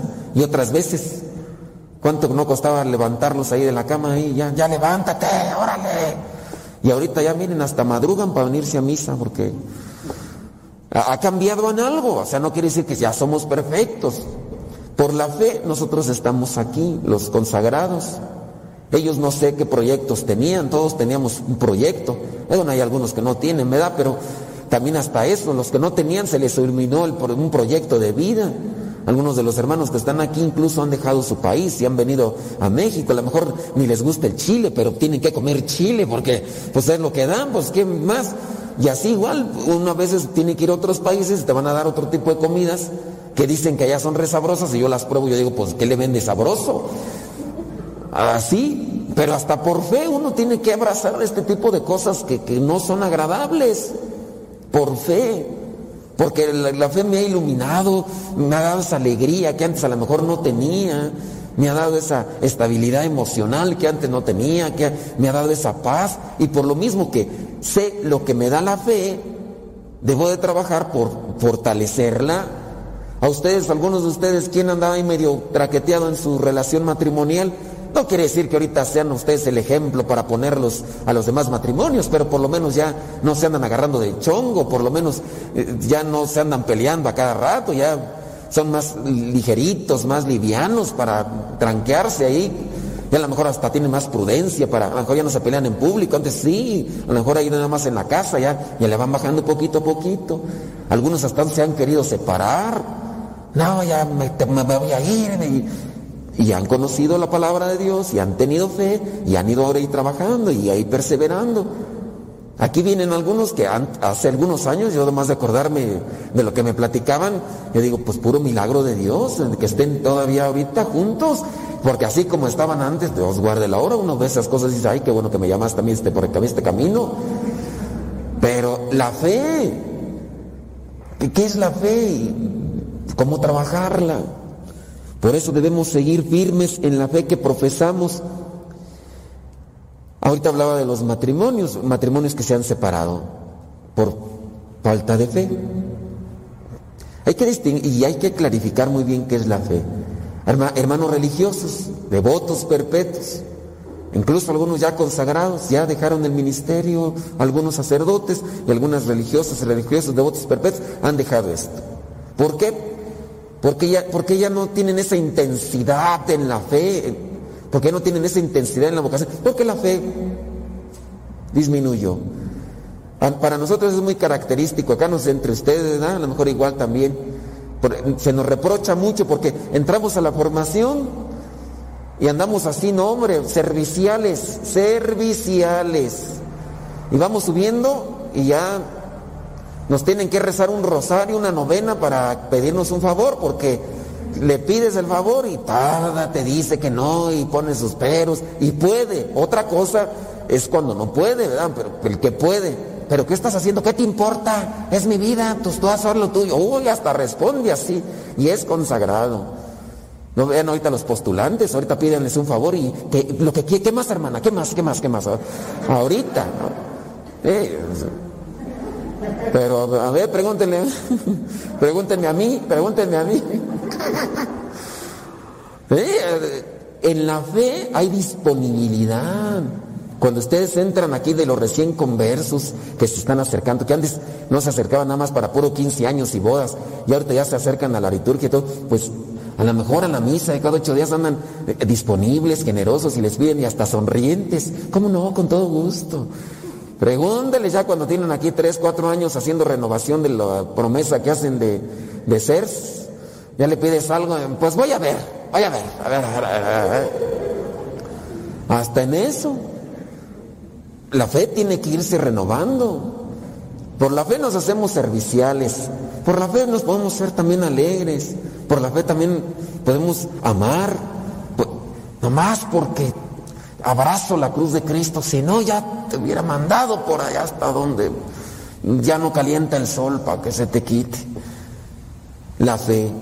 Y de eso también creo que nos puede hablar lo que es la primera lectura, que son esta primera lectura y la segunda son, son muy cortas y que las voy, voy a anclar yo en esto de la fe y enfocarnos en saber qué es lo que pedimos al Señor, como en el Evangelio. Maestro, queremos pedirte un favor. A ver, ¿qué quieren? Anden, pidan. Puestos. No, hay que enfocar a pedirle al Señor aquello que realmente... Hace poquito hice una encuesta yo ahí en la radio y les pregunté a la gente que nos escucha ahí, ¿qué es lo que más le piden a Dios en su oración? Yo podría decir que un 95%, no sé ustedes. ¿Qué es lo que más le piden a Dios en su oración? No me respondan, nomás tráiganlo, si están despiertos, porque puede ser que estén con los ojos abiertos pero dormidos por dentro. Pero si están despiertos así en la oración, ¿qué es lo que más le piden? Yo me imagino que ustedes, los que no, no son consagrados como nosotros los religiosos, tienen otro tipo de petición, ¿verdad? Nosotros a lo mejor puede ser que tengamos otra, pero ustedes, ¿qué es lo que más piden a Dios en su oración? Así como que lo general, lo que siempre piden. En la encuesta que, que yo hice, digamos que un 95% de todos los que participaron, que fueron como tres, no es cierto, fueron más, o sea, sí me escucha más gente, sí me escucha más gente. De todos los que participaron, la mayoría salud y trabajo. Y yo hice un cuestionamiento. Si tienes salud, ¿eres feliz? Si tienes trabajo, ¿eres feliz? Hay algunos que tienen trabajo y que tienen hasta de más y andan enojados. Digo, ¿no creen que a veces nuestra petición a Dios está como que desanclada o desenfocada? ¿Por qué no pedirle a Dios aquello que es interno, que, que es espiritual y que de ahí puede darse para que hagas lo que tengas que hacer como trabajo de forma alegre y disponible sin estarte queje y queje, reniegue y reniegue. No tienes trabajo, te quejas. Tienes trabajo, te quejas. O pues, ¿qué necesitas? Luz para hacer las cosas. ¿Tienes enfermedad? Estás quejete y quejete. ¿Tienes fe? ¿Tienes enfermedad? Gracias, Señor. Dame fortaleza hasta donde tú quieras. Te lo ofrezco, Señor, te lo ofrezco. No tenemos fe y no estamos queje y queje. Reniegue, reniegue, ¿dónde estás, Señor? Ayúdame. Yo, que tanto te he servido ahí en la iglesia, yo porque me levantaba temprano para servir ahí en la liturgia y mira nada más ahora cómo me tienes. ¿Por qué me abandonas así, Señor? Se murió en familia, ¿por qué? ¿Dónde estás, Señor? Yo que tanto te he pedido, yo que tanto te he servido, ¿por qué no te llevas mejor ese borracho de la esquina que ahí todos los días ahí en el escuadrón de la muerte? Ya llévate esos. Te llevaste a fulano, sutano, mangar. Oh, fe y, la mayoría de los que nos, compartieron es salud y trabajo.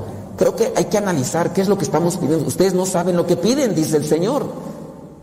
¿Qué es lo que realmente estoy pidiéndole en oración para, para, para seguir adelante hasta donde Dios quiera? Pero ser feliz y servir.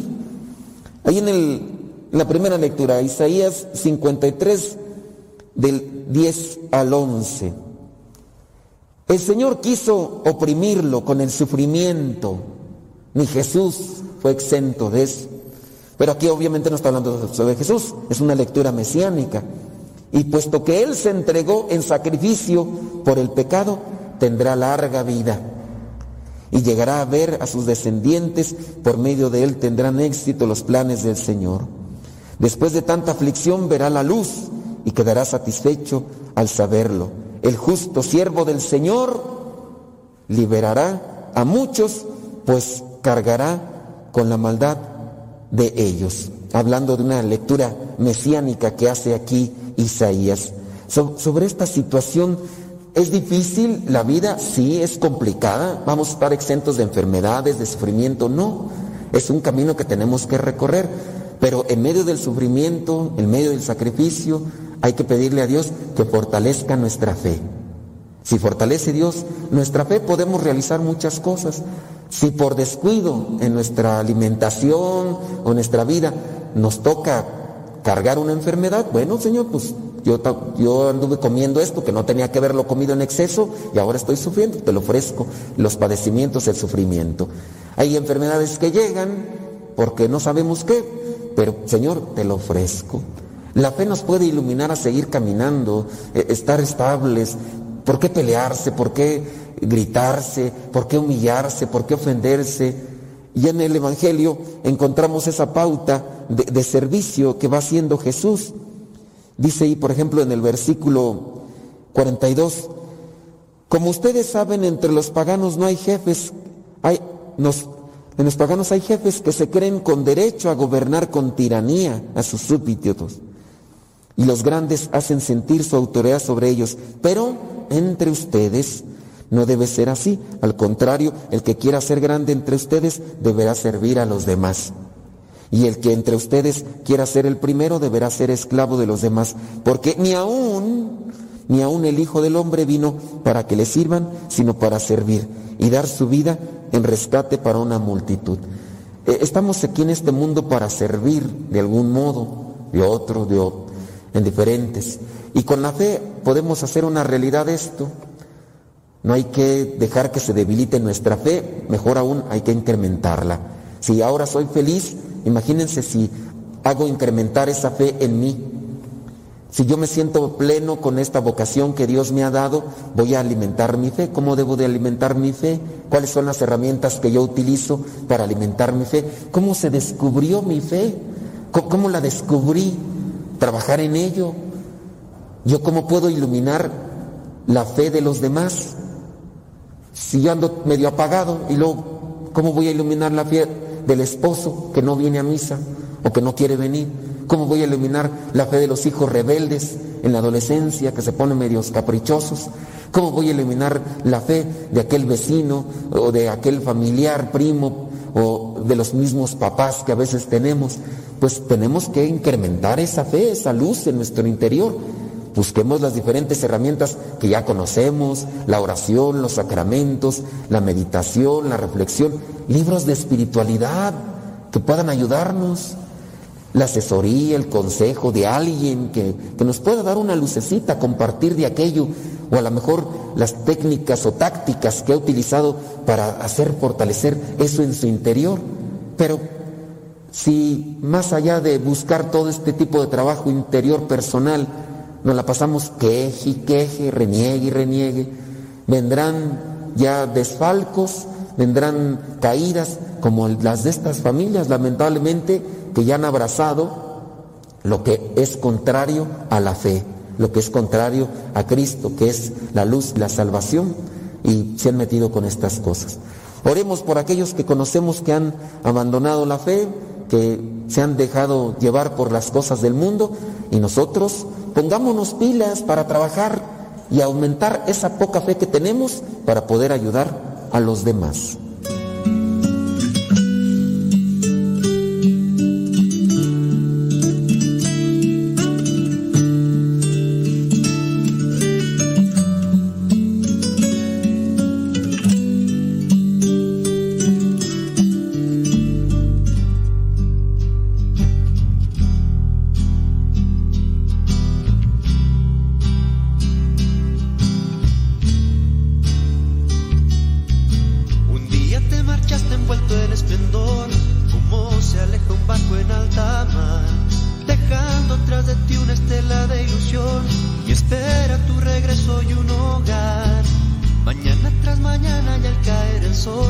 nostalgia del pasado en mi mirar. Un alma enamorada, tierno corazón, espera ansiosamente tu llegar. Tú nos prometiste que siempre estarías, desde el primer momento hasta el último día. El gozo del hombre es solo una fantasía, el odio le ha llenado el corazón. Cuando regresarás, vuelve no tardes más. El mundo muda encuentra la paz. Mira cuánto dolor hay en su corazón.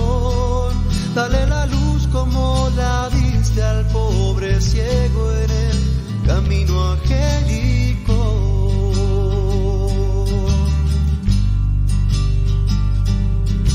Así como un ladrón llega sin avisar, así de inesperado te ve la tuya ya no es una visita ocasional. Transformarás en vida nuestra muerte. Y mientras llegas a nosotros, oh Señor, con este paso firme seguiré.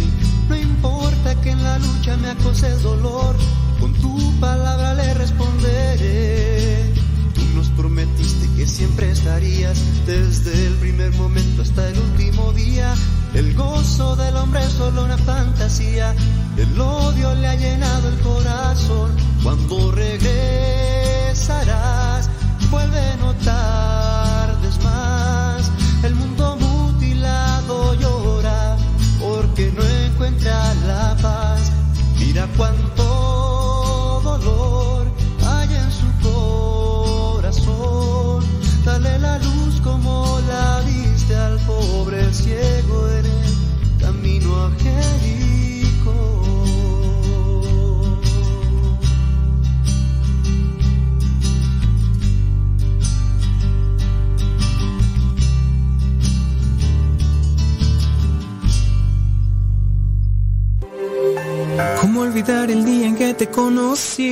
Nuestras almas se encontraron. Una bella amistad se convirtió en amor. No cabe duda que fue Dios quien nos unió. Desde aquel día no dejo de pensar en ti. Cada detalle tuyo me cautiva. Te convertiste ahora en parte de mí. El podcast En pareja con Dios presenta consejos para estar vigilantes y no pelear en el matrimonio.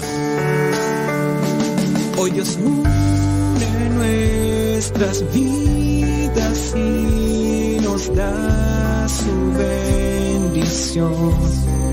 Con el correr de los años de matrimonio pueden surgir peleas o discusiones, o discusiones y después peleas. Hay que estar vigilantes para no caer en la provocación que lleva a la pelea, porque las discusiones en parte son buenas. Se buscan las ideas mejores, las ideas más sólidas, las que tengan más fundamento. Pero cuando no se sabe discutir, llega el enojo y después la pelea. Aquí van algunas ideas o consejos que pueden ayudarte a evitar las peleas, confrontaciones, enojos. Número uno, a pesar de que ya lo hemos dicho, tenemos que mencionarlo porque es una forma para estar vigilantes y que si lo aprendemos bien podemos evitar muchas discusiones o muchas peleas. Aprender a escuchar. Hay que estar vigilantes al ver que si el otro viene con mala cara, quizás es porque le pasó algo. Es muy agradable y al mismo tiempo muy revitalizante cuando nos escuchan. Entonces nosotros debemos hacer lo mismo. Para escuchar es fundamental no presuponer ni adivinar lo que el otro quiere decir. Por lo mismo, hay que terminar con las suposiciones o preconceptos. Aprender a escuchar es dejar que el otro termine con lo que quiere contarnos. Número dos, ser conscientes de nuestro estado de ánimo. Hay que estar muy vigilantes con relación a eso. Muchas veces la pareja viene, ya sea de las compras o ya sea del trabajo, dependiendo el caso, y nosotros quizás también estamos un tanto atareados, cansados, estresados, preocupados. Tuvimos un día agotador. Muy posiblemente la esposa, en este caso de las juntas en la escuela, las cosas que tenía que ir a comprar, los útiles escolares, los niños, los vecinos, la mamá, y tú a lo mejor en el trabajo, los compañeros, el día, y muchas otras preocupaciones pueden cambiar el estado de ánimo. Y si no nos damos cuenta de nuestro estado de ánimo, es decir, no percibimos realmente cómo nos encontramos, puede surgir una discusión. Entonces es fundamental observarnos, analizarnos y si es necesario dirigirnos a una habitación en soledad o al baño y analizar qué estamos sintiendo. Antes de entrar a la casa, hacer un examen en silencio de cómo es que estamos en el estado de ánimo. Respirar profundo e intentar relajarnos. De esa manera, al hacernos conscientes de cómo está nuestro estado de ánimo, evitaremos problemas. Número 3. Expresar lo que nos pasa. No esperar a explotar. Trata de hablar tranquila y relajadamente. Hay que ser claros y concisos. No darle tanta vuelta al asunto. No hacer tanta polvadera para decir dos o tres cosas. Trata de acomodar ideas. No mezcles diferentes situaciones. No hables del presente, del pasado y del futuro al mismo tiempo. Tenemos que ser claros y objetivos y puntuales al hablar. Muchas veces nuestro estado de ánimo no nos permite analizar y reflexionar. Por lo mismo tenemos que tranquilizarnos para poder hacer un razonamiento bien de las cosas como tenemos que decirlas. En vez de echar culpas, concentrémonos en lo que nos pasa. Fulano, sutano, mangano tienen la culpa. Y es que antes, y es que después, y es que me dijeron, y es que hicieron. Acomoda tus ideas, expresa tranquila y relajadamente. Número 4.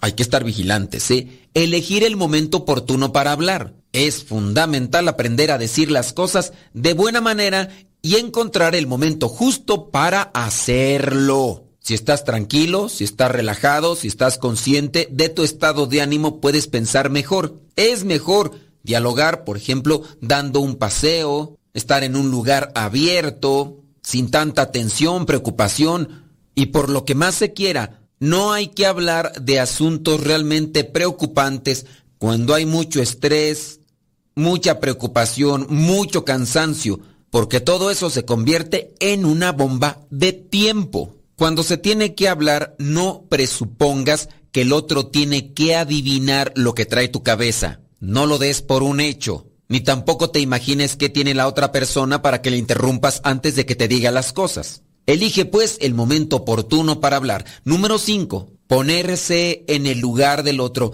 Cuando la pareja dice algo que nos parece agresivo, es recomendable contar hasta 10 y preguntarle qué le está sucediendo. Decirle que le comprendemos y proponerle soluciones. Ponerse en el lugar del otro es ser compasivos, ser comprensivos. Para eso necesitamos mucha humildad y paciencia. Y último punto, tomar la decisión de que no vamos a discutir. Esto es fundamental, tiene que ser un trato. Tiene que ser un tipo de mandamiento o un pacto. Si el otro quiere discutir, no seguirle la corriente. Ser firmes en esto, recordar que se le ama y que todos necesitamos vivir en armonía y que no es conveniente enojarse porque no se consigue con eso ninguna solución. Pacto, regla, mandamiento, como le quieras llamar. Recordemos que una relación matrimonial estable, con caridad, confianza, con mucho amor, no se construye en un solo día, se va construyendo en la medida de la disposición y de la constancia en los buenos principios que se han adoptado o abrazado en pareja. Los enojos y las peleas nunca traerán buenas soluciones. Mejor hay que poner mente, vida y corazón ante la presencia de Dios. No se te olvide la oración, pedir al Espíritu Santo sabiduría y paciencia. Trata de llevar a la práctica los buenos consejos y mantente siempre vigilante para no caer en la provocación de una pelea. Acuérdate de la meditación y reflexión de la palabra de Dios para que tu vida se llene de gracia espiritual y así te fortalezcas en tu interior. Y recuerda que para llegar a la santidad en el matrimonio se tiene que llegar en pareja con Dios cada uno con su propia historia, con sus defectos y virtudes, distintos sueños pero mismo ideal, inmensamente amarnos por la eternidad. Desde aquel día no dejo de pensar en ti, cada detalle tuyo me cautiva, te convertiste ahora en parte de mi ser, aún no sé muy bien qué fue lo que pasó, solo sé que yo te amo olvidar el día en que te conocí. Nuestras almas se encontraron. Una bella amistad se convirtió en amor. No cabe duda que fue Dios que nos unió. Desde aquel día no dejo de pensar en ti. Cada detalle tuyo me cautiva. Hola queridas familias, somos el matrimonio de Álvaro y Maribel. Pertenecemos al grupo de matrimonios católicos servidores de la palabra del Centro Nacional de Reconciliación San Vicente Chicoloapan. Nuestra misión es llevar la felicidad a todos los matrimonios mediante el anuncio de la palabra y de nuestro testimonio. Les hacemos una cordial invitación a tener un encuentro matrimonial con Jesús resucitado. Este se llevará a cabo el día 18 y 19 de febrero. Este es un encuentro para todos aquellos matrimonios que tengan el sacramento o que vivan en unión libre. Y también para aquellos matrimonios que viven bien o que tienen ciertas dificultades como infidelidad, alcoholismo, indiferencia en sus hogares. ¿Qué necesito para asistir a este encuentro? Nuestra principal herramienta es la Biblia. Necesitamos cuaderno, pluma, cosas de aseo personal, ropa cómoda para dos días. Y también llevar una muda especial de gala. Pero sobre todo mucha, mucha disposición de mente y corazón. La cooperación para este encuentro y estos dos días será de 500 pesos por pareja. Los esperamos 18 y 19 de febrero. Para mayores informes en la oficina del Centro Nacional de Reconciliación con la Madre Evita al teléfono 55 58 52 38 00 o al teléfono de mi esposo Álvaro 55 27 75 76 41 o al teléfono de mi esposa Maribel 55 12 87 62 95. Sagrada Familia de Razaret ruega por nosotros. Los esperamos. 18 y 19 de febrero. En las buenas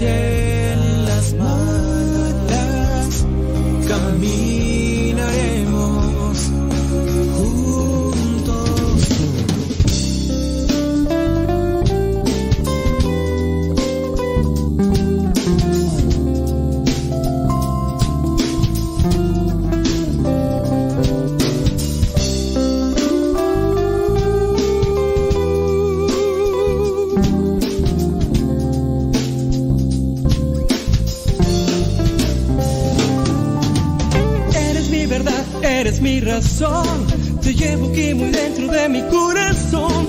Te pido me ilumines cada paso que camine. Me pongo entre tus brazos, no quiero fracasos. Me das felicidad, me das alegría, el amor que necesito para todo el día. Eres sensacional y no hay nadie igual. Me llenas todo el tiempo de felicidad. Estoy hablándoles Estoy hablando solo de ti. De tu amor, de esa alegría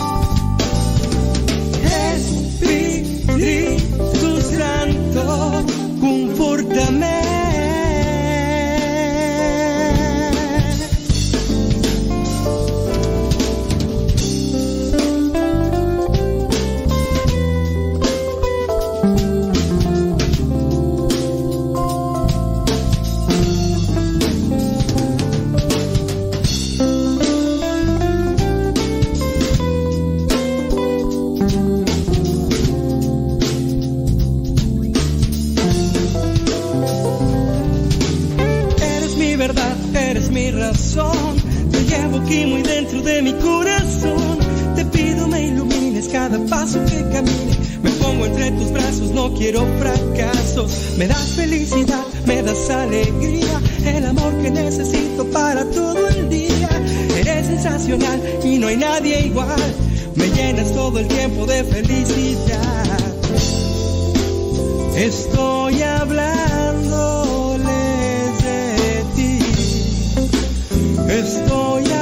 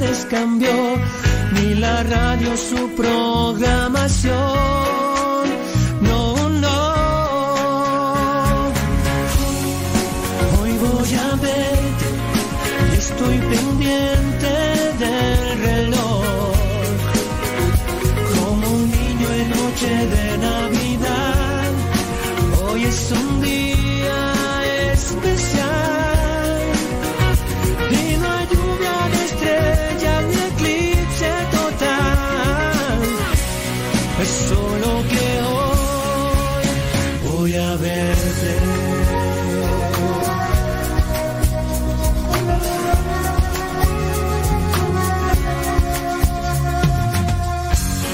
Un amanecer como el de hoy lo daba por hecho, pues todo lucía igual. Ahora la aurora ya no es nada normal. Si pensando en desperté sabiendo que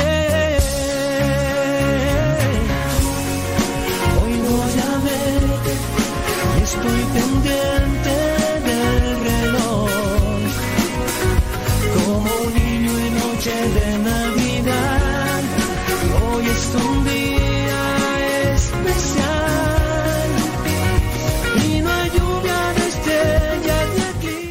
Hoy es un día especial, son las 10 de la mañana con dos minutos. Gracias a ti que estás ahí en sintonía, donde quiera que te encuentres y como quiera que te encuentres.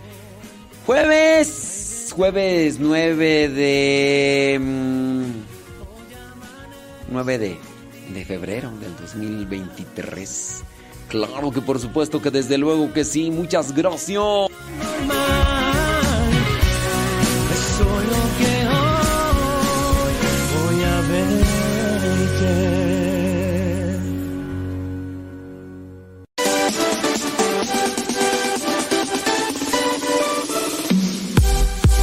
Porque nuestra prioridad es la evangelización. Transmitimos las 24 horas del día. Los 365 días del año. Llegando hasta tus oídos en las diversas plataformas digitales. Sigue en sintonía de Radio Cepa, una radio que forma e informa. ¿Ya estás grabando? Ah. No, pues lo que pasa es que. Lo que pasa es que.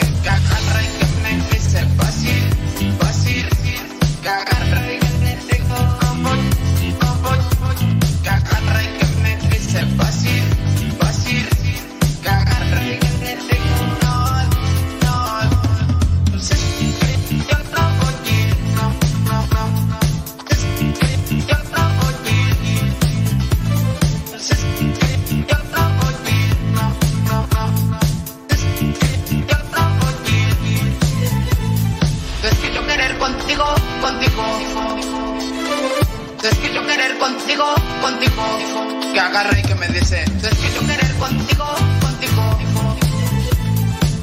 Yo querer contigo, contigo.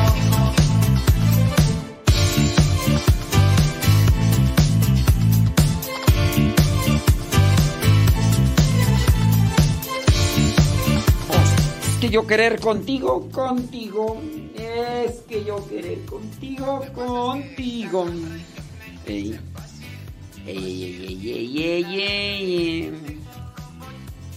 Ando viendo a ver cómo me le acerco al capitán Jack Sparrow para um, quitarle la pechera. Pues es que. ¿Cómo les digo? Es que veo a cada rato que dicen, ay, ese ya está apretando mucho la correa al capi. Pues para que vean que ya está engordando.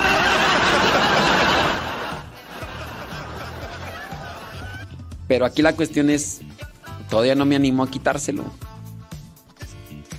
Es que veo al perro y todavía hay algunos signos del perro, del perro capitán.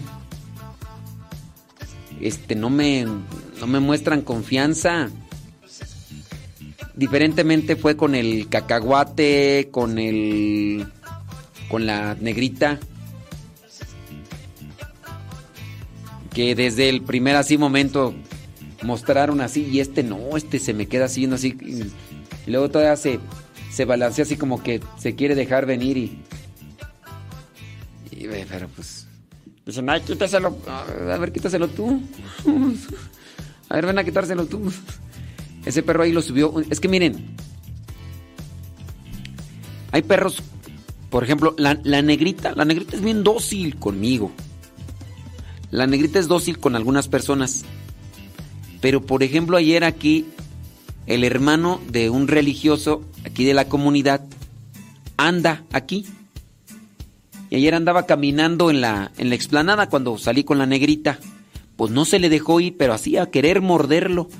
E- Esta persona no le hizo nada. Apenas tiene aquí unos cuantos días, ni siquiera como para que tú digas, este, ah, no, es que antes le hizo algo, ¿no? Y por eso es que le tiene tirria. Como por ejemplo, a, a Male, Malena Nabor, pues a ella ya sí se le avienta la negrita. Pero ¿cuál es la razón? Pues le puso las inyecciones. Entonces, el otro día, ¡ay, que se le avienta! Pero con ganas así de mordir, no crees que nada más de ladrar, ¿no? Pero porque le ha puesto las inyecciones que le han servido, las del complejo B y todo eso. Y pues, dice Lili Olvera que nos está escuchando ahí en la tienda de abarrotes. Dice, echándole todos los kilos de azúcar y de galleta. ¡Eso! ¿En dónde tú? En a Paseo el Grande. ¡Súbale la radio! Sí, sí, sí. No, pues es que. Es que hay veces que sí se deja agarrar el capi, pero otras veces así como que. Esas veces como que ya quiere tirar la mordida y. Y pues uno dice.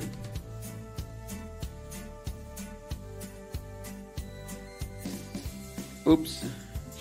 Entonces, esa cuestión. Y yo pues, yo me, yo me, me fijo mucho en los detalles, en las cosas así. Y, ya yo analizo cuando un perro, entonces el, el, perro de repente así agacha las orejas y las hace para atrás, es, señal de ataque. Ah, desde mi perspectiva. ¿eh? Ya cuando un perro agacha las orejas y mueve la cola, te dice, éntrale, éntrale. Pero este no, este las echa hacia atrás. Dice que lo dándole de comer. Esa es la cuestión, le digo, no sé en los animalitos que habrá. Este, otro hermano también, este hermano Omar fue el que lo subió él no se acercaba. Entonces, un día se acerca y también le tuvo miedo él. Pero otro día, pues, se soltó, o bueno, le abrió la puerta y se salió el perro. Entonces, un día, pues ya lo agarró, lo agarró y lo sacó a pasear. A partir de ahí, el perro lo ve y se deja acariciar, le mueve la cola y se tira al suelo, con él nada más con, nosotros no. Hay otros hermanos que dicen que es muy juguetón. Dice, es que nada más se te avienta. Pero es que, imagina, ya con el hecho de que se te aviente así el perro y que se te ponga así de manos y que te aviente las manotas al cuello. Y luego la otra cosa, te abraza. A mí no me ha tocado verlo, grabarlo, pero sí, los abraza así. Y luego como es muy fuerte, y pues te queda aquí, como está grande, te queda aquí la, el hocicote todo en la, en la cara y. No, un mordidón de esos. Pues, pero entonces por eso es yo que me, me mantengo así. Nomás tenemos este y el entrenador de perros. Claro, claro. Miren, también en los caballos. Los caballos lejos, los caballos no las hacen, no, no las orejas no las hacen hacia atrás. Los, un caballo, cuando hace las orejas hacia, hacia adelante, es señal de va a atacar. está a la defensiva, pero es hacia adelante. Chequen en los videos. Yo me he puesto a analizar esos videos. Yo, es que yo soy así como que.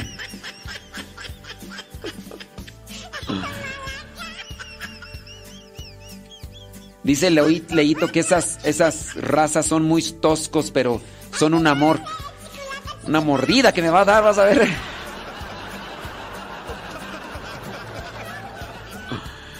Pues sí, son toscos, pero puro amor. Una mordida.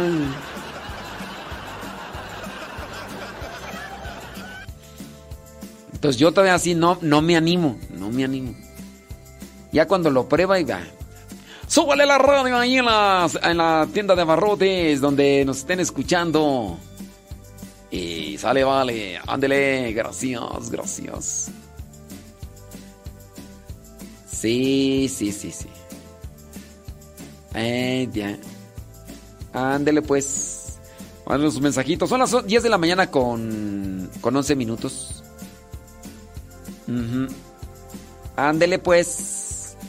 Sa, sa, sa, sa, sa. Doña Carmen. Ya nos mandó como 20 audios. Parece, han de ser de Guayumí, ¿no?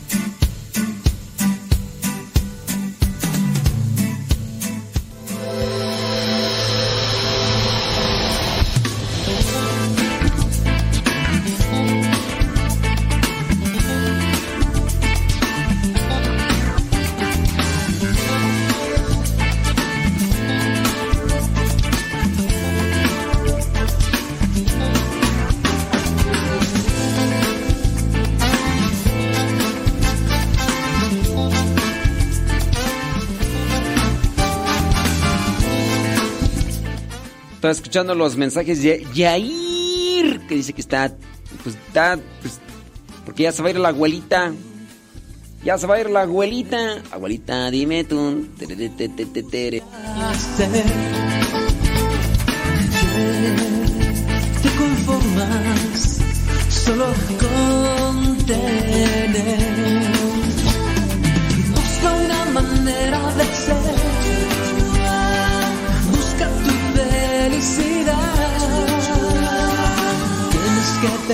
muy bien. Tienes que entregarlo todo. Eh, Humberto López dice que, que el 11 y 12 habrá un retiro para matrimonios. Y ahí en la mirada, en la iglesia San Pablo de la Cruz, en la mirada California. Creo que es gratis. Los dos días, a ver, van a dar de comer. Dice que cuidado en niños gratis. Y bueno, yo también pienso que el retiro, ¿verdad? Aquí por lo que veo. Entonces, retiro para matrimonios. Ahí en la mirada, California, búsquela ahí, la iglesia San Pablo de la Cruz, 11 y 12. Eh, sábado entran a las 8, salen a las 5.30 y el domingo entran a las 8 y salen a las 6. No se quedan a dormir allá, obviamente. Sí. Ándele pues, bueno. Eso dice Humberto de la Paz. De la Paz. Que la paz del Señor.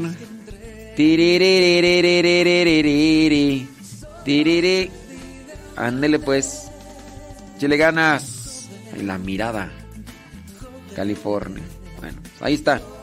Retiro para matrimonio. Saludos a Daías que ahora sí lo dejaron escuchar el programa. A Daía, saludos a Benji, que es su hijo, que ya nos escucha, dice. Dice que tiene que estar ahí escuchando, dice a Daías. Ándele pues. El que ya también se desconectó fue el Byron, ¿verdad? El Byron lo traen cortito, lo traen cortitio, cortitio.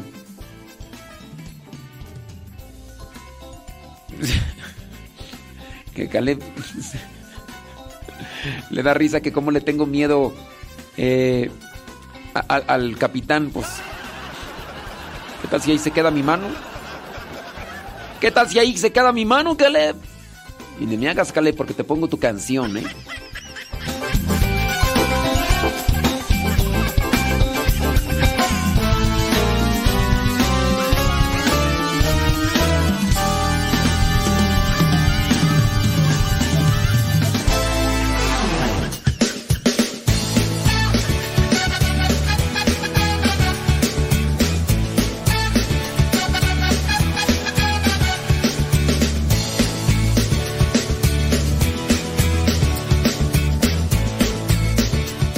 Benji, el hijo de Adaías. Yair. Yair. ¿No quieres alimentar al capitán Yair? Te come de un bocado, Yair. Ey, no, te come ni te mastica, Yair.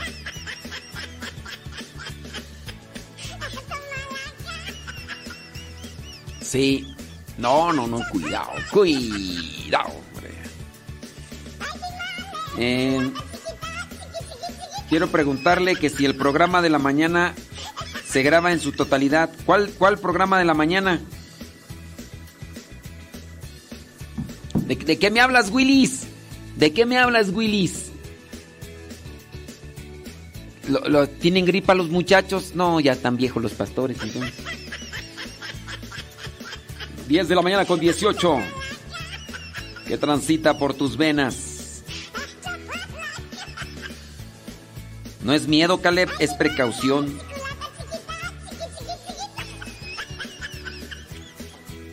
¿De qué me hablas, Esther Cepeta? Dice Esther Cepeta. ¿Y el ser humano cómo se pone? ¿De, qué? ¿De qué? ¿De qué me hablas? Mi no comprender.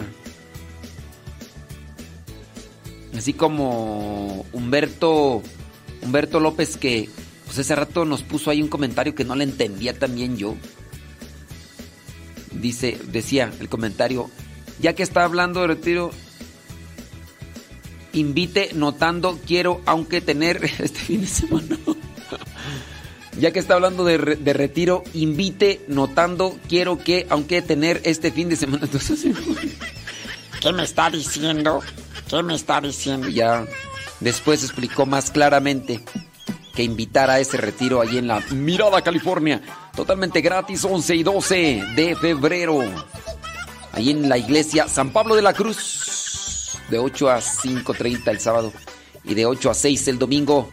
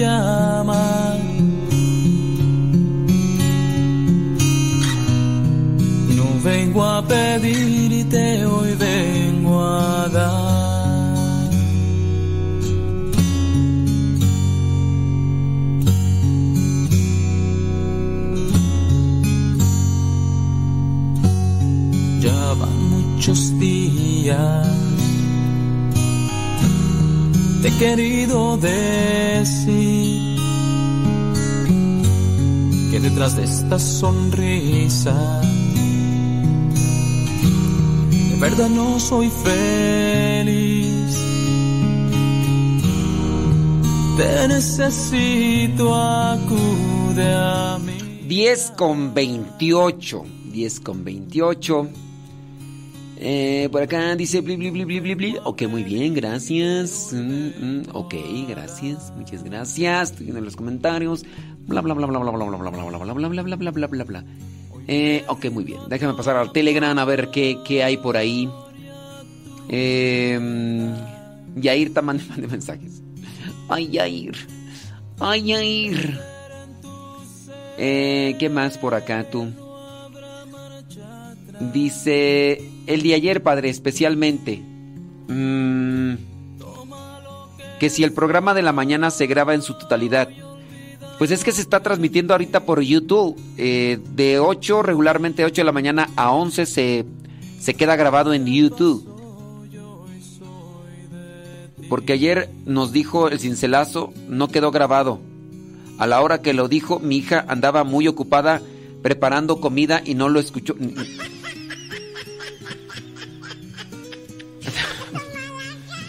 Bueno, en primera no me acuerdo a qué horas dije tu cincelazo. Pero si fue entre 8 de la mañana y 11 hora del centro de México, ahí por ahí quedó. Que Andaba muy ocupada preparando comida, no lo escuchó. Y le dije, no te preocupes, quedó grabado y pues nada. Ni modo.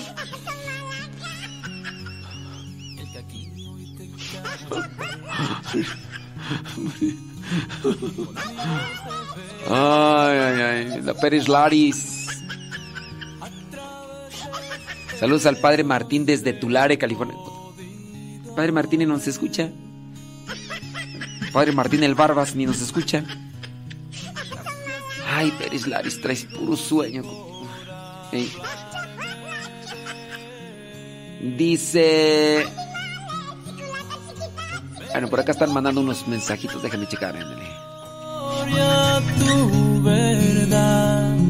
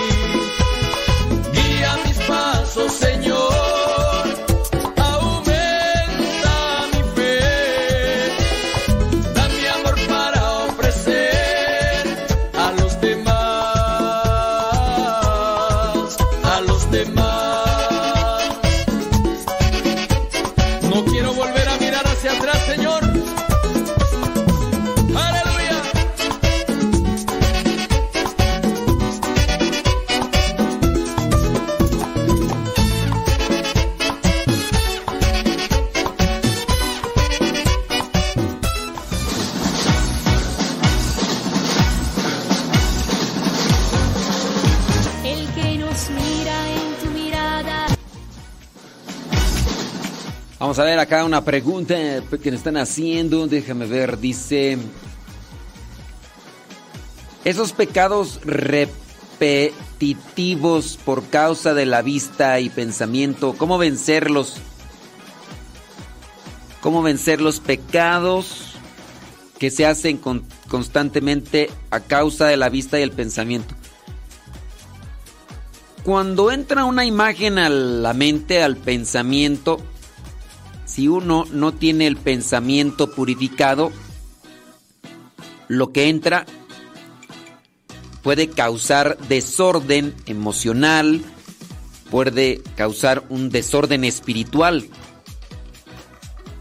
Entonces lo que hay que hacer es purificar los pensamientos, ordenar los pensamientos. Se tiene que trabajar en eso. ¿Cómo se trabaja en eso? Pues hay que ordenarlos. ¿Qué es lo correcto? ¿Qué es lo bueno? ¿Qué es lo que necesitamos? ¿Qué es lo que verdaderamente sobresale, nos ayuda? Y elegir, elegir siempre eso, de manera que se convierta en un hábito. Así cuando entre un mal pensamiento, más bien, cuando entre una imagen, genera el mal pensamiento, nosotros bloquearlo, porque decimos, eso no es conveniente. De ahí es que ayuda mucho el sacrificio y también la mortificación. Pongamos el ejemplo de que tú tomas refresco, digamos, ese refresco, tú que ya sabes, ¿no? El, el negro de etiqueta roja, pongamos, quizá a lo mejor tú no lo tomas, pero igual puede haber otro tipo de cosas de las cuales eres adicto. Galletas. Mamut, mamut, mamut. Algún tipo de galletas, algo. Uno tiene cierto tipo de adicción. Y tú dices, pues si las dejo de comer no me afecta en mi alimentación, a diferencia de tomar agua, ¿no? De, no voy a tomar agua. Es, me gusta a mí mucho el agua, no voy a tomar agua. Pues no. Pero en su caso, las galletas, los carbohidratos, hablando del pan y todo eso. Si tú haces un esfuerzo por controlar ese apetito, tú puedes entonces ir teniendo voluntad sobre aquello que en tu interior se desarrolla como atractivo. Te ves algo, hablando quizá a lo mejor de lo que tú te refieres, no de la lujuria ves a, alguien que te atrae, que y ves entonces esa imagen en la mente, en el cerebro, comienza nuevamente a conectarse con otras más, comienzas a generar un sentimiento, es agradable, y tú te dejas envolver y sigues y sigues. En ese caso, tú tendrías que, a ver, espérame, yo sé que eso es agradable, pero no es bueno. Veo yo hablando de la mortificación con una galleta. Ese rato miré una galleta. Y me vino, así hasta, hasta me hizo agüita así la saliva. ¿Me hace daño una? No me hace daño una. Pero quiero vencer e, esa inclinación a querer probar eso. Me harán daño si todos los días como unas, muchas, y entonces irán afectando mi organismo.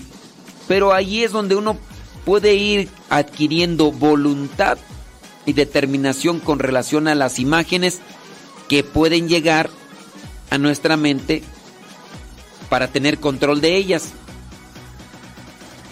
Nuestra mente muchas veces se ha deformado, se ha distorsionado porque la hemos así hecho. Vamos a poner los ejemplos cotidianos. Tenemos una mascota Nunca, nunca le pusiste reglas a tu mascota. Nunca le pusiste así como que un estate quieto. La dejaste hacer lo que él quisiera, la mascotita que sea, ¿no? Incluso hasta el hacerse del baño. No le decías nada y no lo condicionaste a la mascota. Esa mascota de grande va a ser prácticamente incontrolable. Esa mascota la fuiste condicionando de no, aquí no. Tienen memoria, retienen, la condicionas, le das cierto tipo de golpecitos para que tenga esa memoria y sepa que no se tiene que hacer, que no tiene que rasguñar y, le vas controlando. Pues igual hay que tener mucho cuidado porque el pensamiento se dispara, se distorsiona. Después queremos controlarlo cuando ya nos damos cuenta que no es correcto estar consintiendo ese tipo de cosas. Y a lo mejor te va a costar, pero no es imposible, no es difícil. Échale muchas ganas con relación a eso de moldear el pensamiento, moldear las imágenes con sacrificio y mortificación. De manera que en el hábito, incluso hasta tú ya puedes ah, ir avanzando y darte cuenta, ves algo que te atrae y tú puedes decir, qué, qué guapa la persona, qué, qué atractiva, buen físico, pero en cual hasta por el control puede ser que ya ni siquiera se despierte una emoción y sensación porque dices, no, ya lo has bloqueado. Pero eso es un nivel ya avanzado. Pero consciente, si dices, poquito, aunque sea poquito, aunque sea poquito, oye, es que es, oye, es que se siente bien rico. Poquito, pues eso es dejar que se vaya sin frenos el asunto y después para detenerlo, ahí está la cosa. En la medida que más cosas se meten a la mente, al pensamiento, más incontrolable se va a hacer la mente y las emociones van a estar todas dispersas. Es como si se soltara la jauría. ¿Cómo controlas? Por aquí, por allá y por todos lados. No la vas a controlar. Bueno, esa es mi recomendación. Digo, son experiencias ciertamente. A lo mejor alguien tendrá consejos mejores, pero yo eso te lo paso al costo. Digo, soy ser humano y también estoy en ese proceso de moldeación y y hay que trabajarlo, hay que trabajarlo. Bueno, ese es mi. Dice, otra vez me hace la misma pregunta. ¿Qué opina usted de esta noticia? Eh? Bueno, pues no, miren, darle la bendición a parejas del mismo sexo es como ponerle, ponerle mm, ropa limpia a personas que están todavía trabajando en el en el taller mecánico. Son personas que están trabajando en el taller mecánico, tienen que tirarse al suelo, donde hay aceite quemado, eh, eh, derrumbado ahí, de, esparcido. Y le, ten, ponte esta camisa limpia, está, acabo de planchártela. ¿Le sirve de algo a una persona la camisa limpiecita? ¿Le, le ayuda en algo? No, inmediatamente así como se la pone, inmediatamente tiene que tirarse le va a chorrear la grasa, el aceite. ¿Le ayuda en algo? Así también la bendición de parejas del mismo sexo. Entonces, este... Ahora, cuando dice la iglesia Church of England, acuérdate que en este caso puede ser la iglesia de Inglaterra y no necesariamente estamos hablando de la iglesia católica, apostólica y romana. Puede ser en este caso la iglesia anglicana. Bueno, con relación a esa noticia que, me mandaste. Bueno, ya te respondí ahí. Este, espero que haya quedado claro, que te haya ayudado en algo. Y bueno, bueno. Alguien me estaba acá mandando otro mensaje, nada más que ya no lo miré. Salud, dice. Ah, ah, dice que se quedó esperando sus cincelazos. No, pues. Este, siéntate para que para que no te canses, porque mm, ¿sabes cuánto te lo voy a decir? Mm, mm, ¿Qué dice por acá? Eh, no diga mi nombre.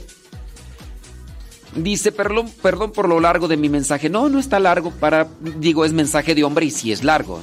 Pero el de las mujeres, está cuatro o cinco veces más largo que ese que me mandas. Tengo una pregunta. Dice, yo tengo 49 años, mi esposa tiene 46. Dios nos ha bendecido con tres hijas y dos niños. El último tiene dos años, pero él nació con un problema. Él nació sin válvulas en el corazón y hasta ahora lleva dos operaciones. Estamos en espera de una tercera operación.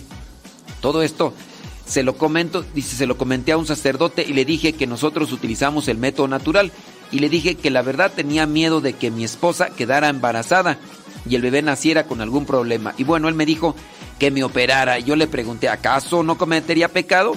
Pues estaría en contra de la vida y él me dijo que no, sí se comete pecado cuando hay una operación. Pues ya tenía cinco hijos y también por mi edad y la verdad quedé confundido. No, sí se comete pecado, ¿eh? Sí, el- la operación, la salpingoclasia en el caso de las mujeres, la vasectomía en el caso de los hombres, hacérselo eh, incurre en el pecado. Me gustaría escuchar su consejo, sí, o sea, me preguntas que si eso es pecado, sí, sí es pecado. Y con relación a lo del método natural, ojalá y que trates de irlo conociendo más para que tengas más esperanza, más certeza y eso lo que estén haciendo dentro de este proceso, pues les ayude y, ustedes confiando en Dios y haciendo las cosas bien.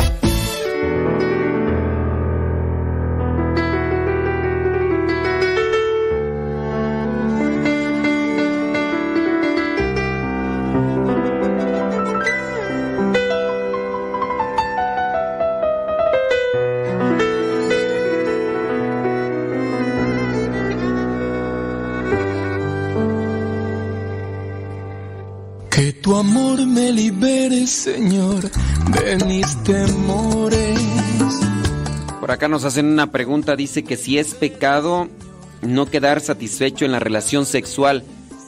Miren, es que hablar de quedar satisfecho es también a lo mejor una expectativa de saciedad en la lujuria.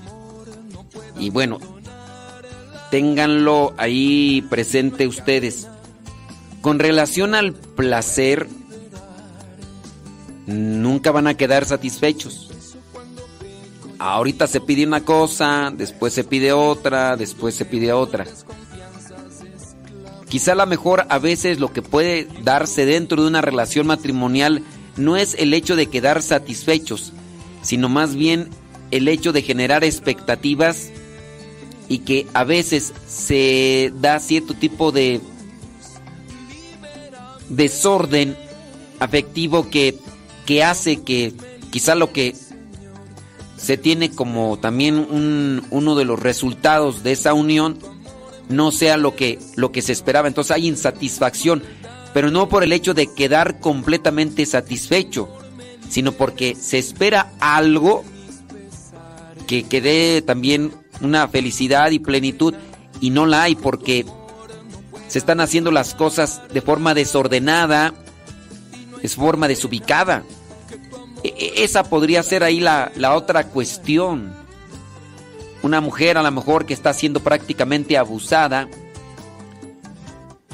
que la están prácticamente controlando, manipulando. A, lo mejor por ese lado la mujer va a decir, pues, es que quedo insatisfecha. ¿Por qué? Porque el hombre, lejos de hacerla sentir bien, este, sentir cariño, comprensión, está teniendo otro tipo de, de situación. Y ahí es donde puede venir la, la insatisfacción. Adelante, adelante, caminante. Entonces, esa es una de las cuestiones que se tendría que analizar. Jesús,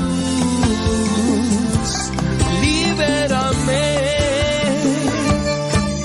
Que tu amor me libere, Señor, de mis temores. Tu amor me libere, Señor, de mis maldades. 10 de la mañana con 49 minutos. 10 de la mañana con 49 minutos. No hay condena. Sí, porque eh, creo que yo, yo así lo veo, ¿no? Uno habla teóricamente. Dentro de lo que vendría a ser esa expectativa de unión entre parejas, la insatisfacción es más bien cuando se manipula, cuando se abusa tú dices, este, pues, ¿qué está pasando aquí? O sea, no me tiene respeto, no hay cariño, no, no nada, ¿no? Querer tener satisfacción así como que hasta que ya no tenga ganas, quede satisfecho, así como cuando se puede decir de la comida. Saben, yo incluso hasta con la comida, les voy a poner ese ejemplo porque digo, es lo más aplicable, aplicable para mi situación.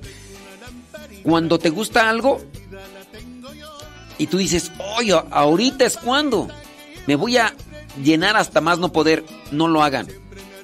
No lo hagan. Después, pocas veces van a tener así la misma, el mismo deseo de, o, la, misma, es, desde, eso es de mi experiencia en la comida. Algunas veces yo no he comido cierto tipo de cosas y yo le he dado rienda suelta a la gula y después me dicen, oye, es que tú dijiste que te gustaba mucho. Sí, me gustaba. Ya no te gusta, ¿por qué? Porque la vez pasada me atasqué y ya no tengo la misma ilusión. Entonces, trato de irme limitando en, esas cuestiones. Así ustedes, por lo de la relación, ahí van a decir, oh, yo voy hasta que me sacie, hasta que ya no, hasta que ya no, hasta que ya no. Pues no. Eso, con relación al pecado, no hay, no hay llenaderas.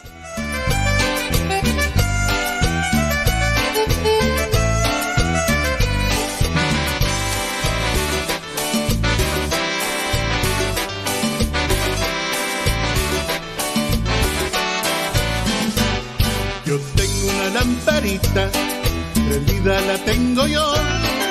Yo tengo una lamparita que llevo siempre en mi corazón siempre me alumbro en ella y la cuido con amor. La limpio y le pongo aceite que no se apague, gloria al Señor. Quiera tu lamparita, es la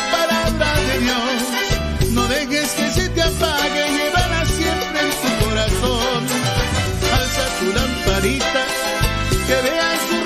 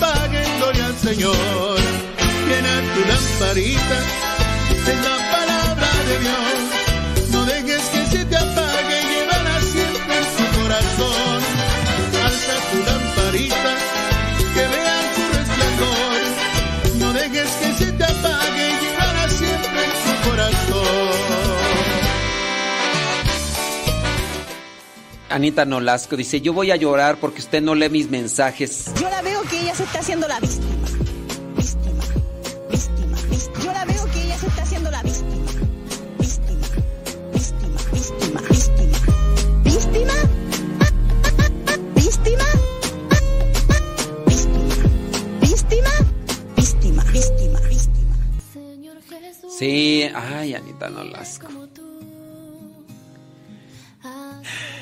Ya casi empieza el programa, así que ahora sí, ya no me leyó. Ay, Dios. Yo la veo que ella se está haciendo la víctima.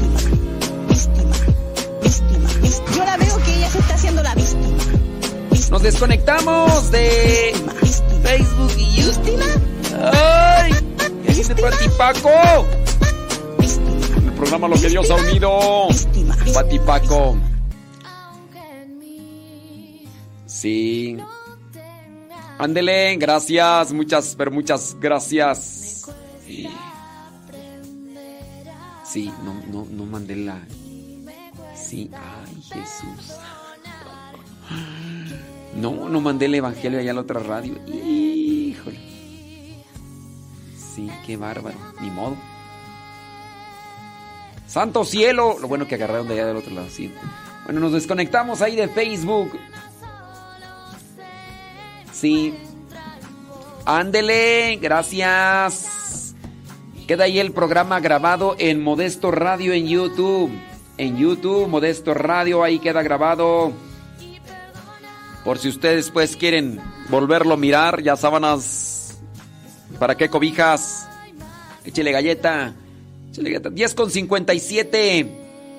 Vámonos con Pati Paco. Hoy día, ju, ju, ju, ju, ju, jueves 9 de febrero del 2023. de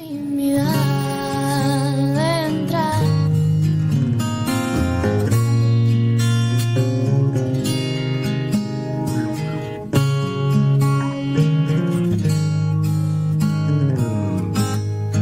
Sola no puedo, no sin tu ayuda que viene desde el cielo. Gracias por darme lo que necesito para ser feliz. Me cuesta aprender.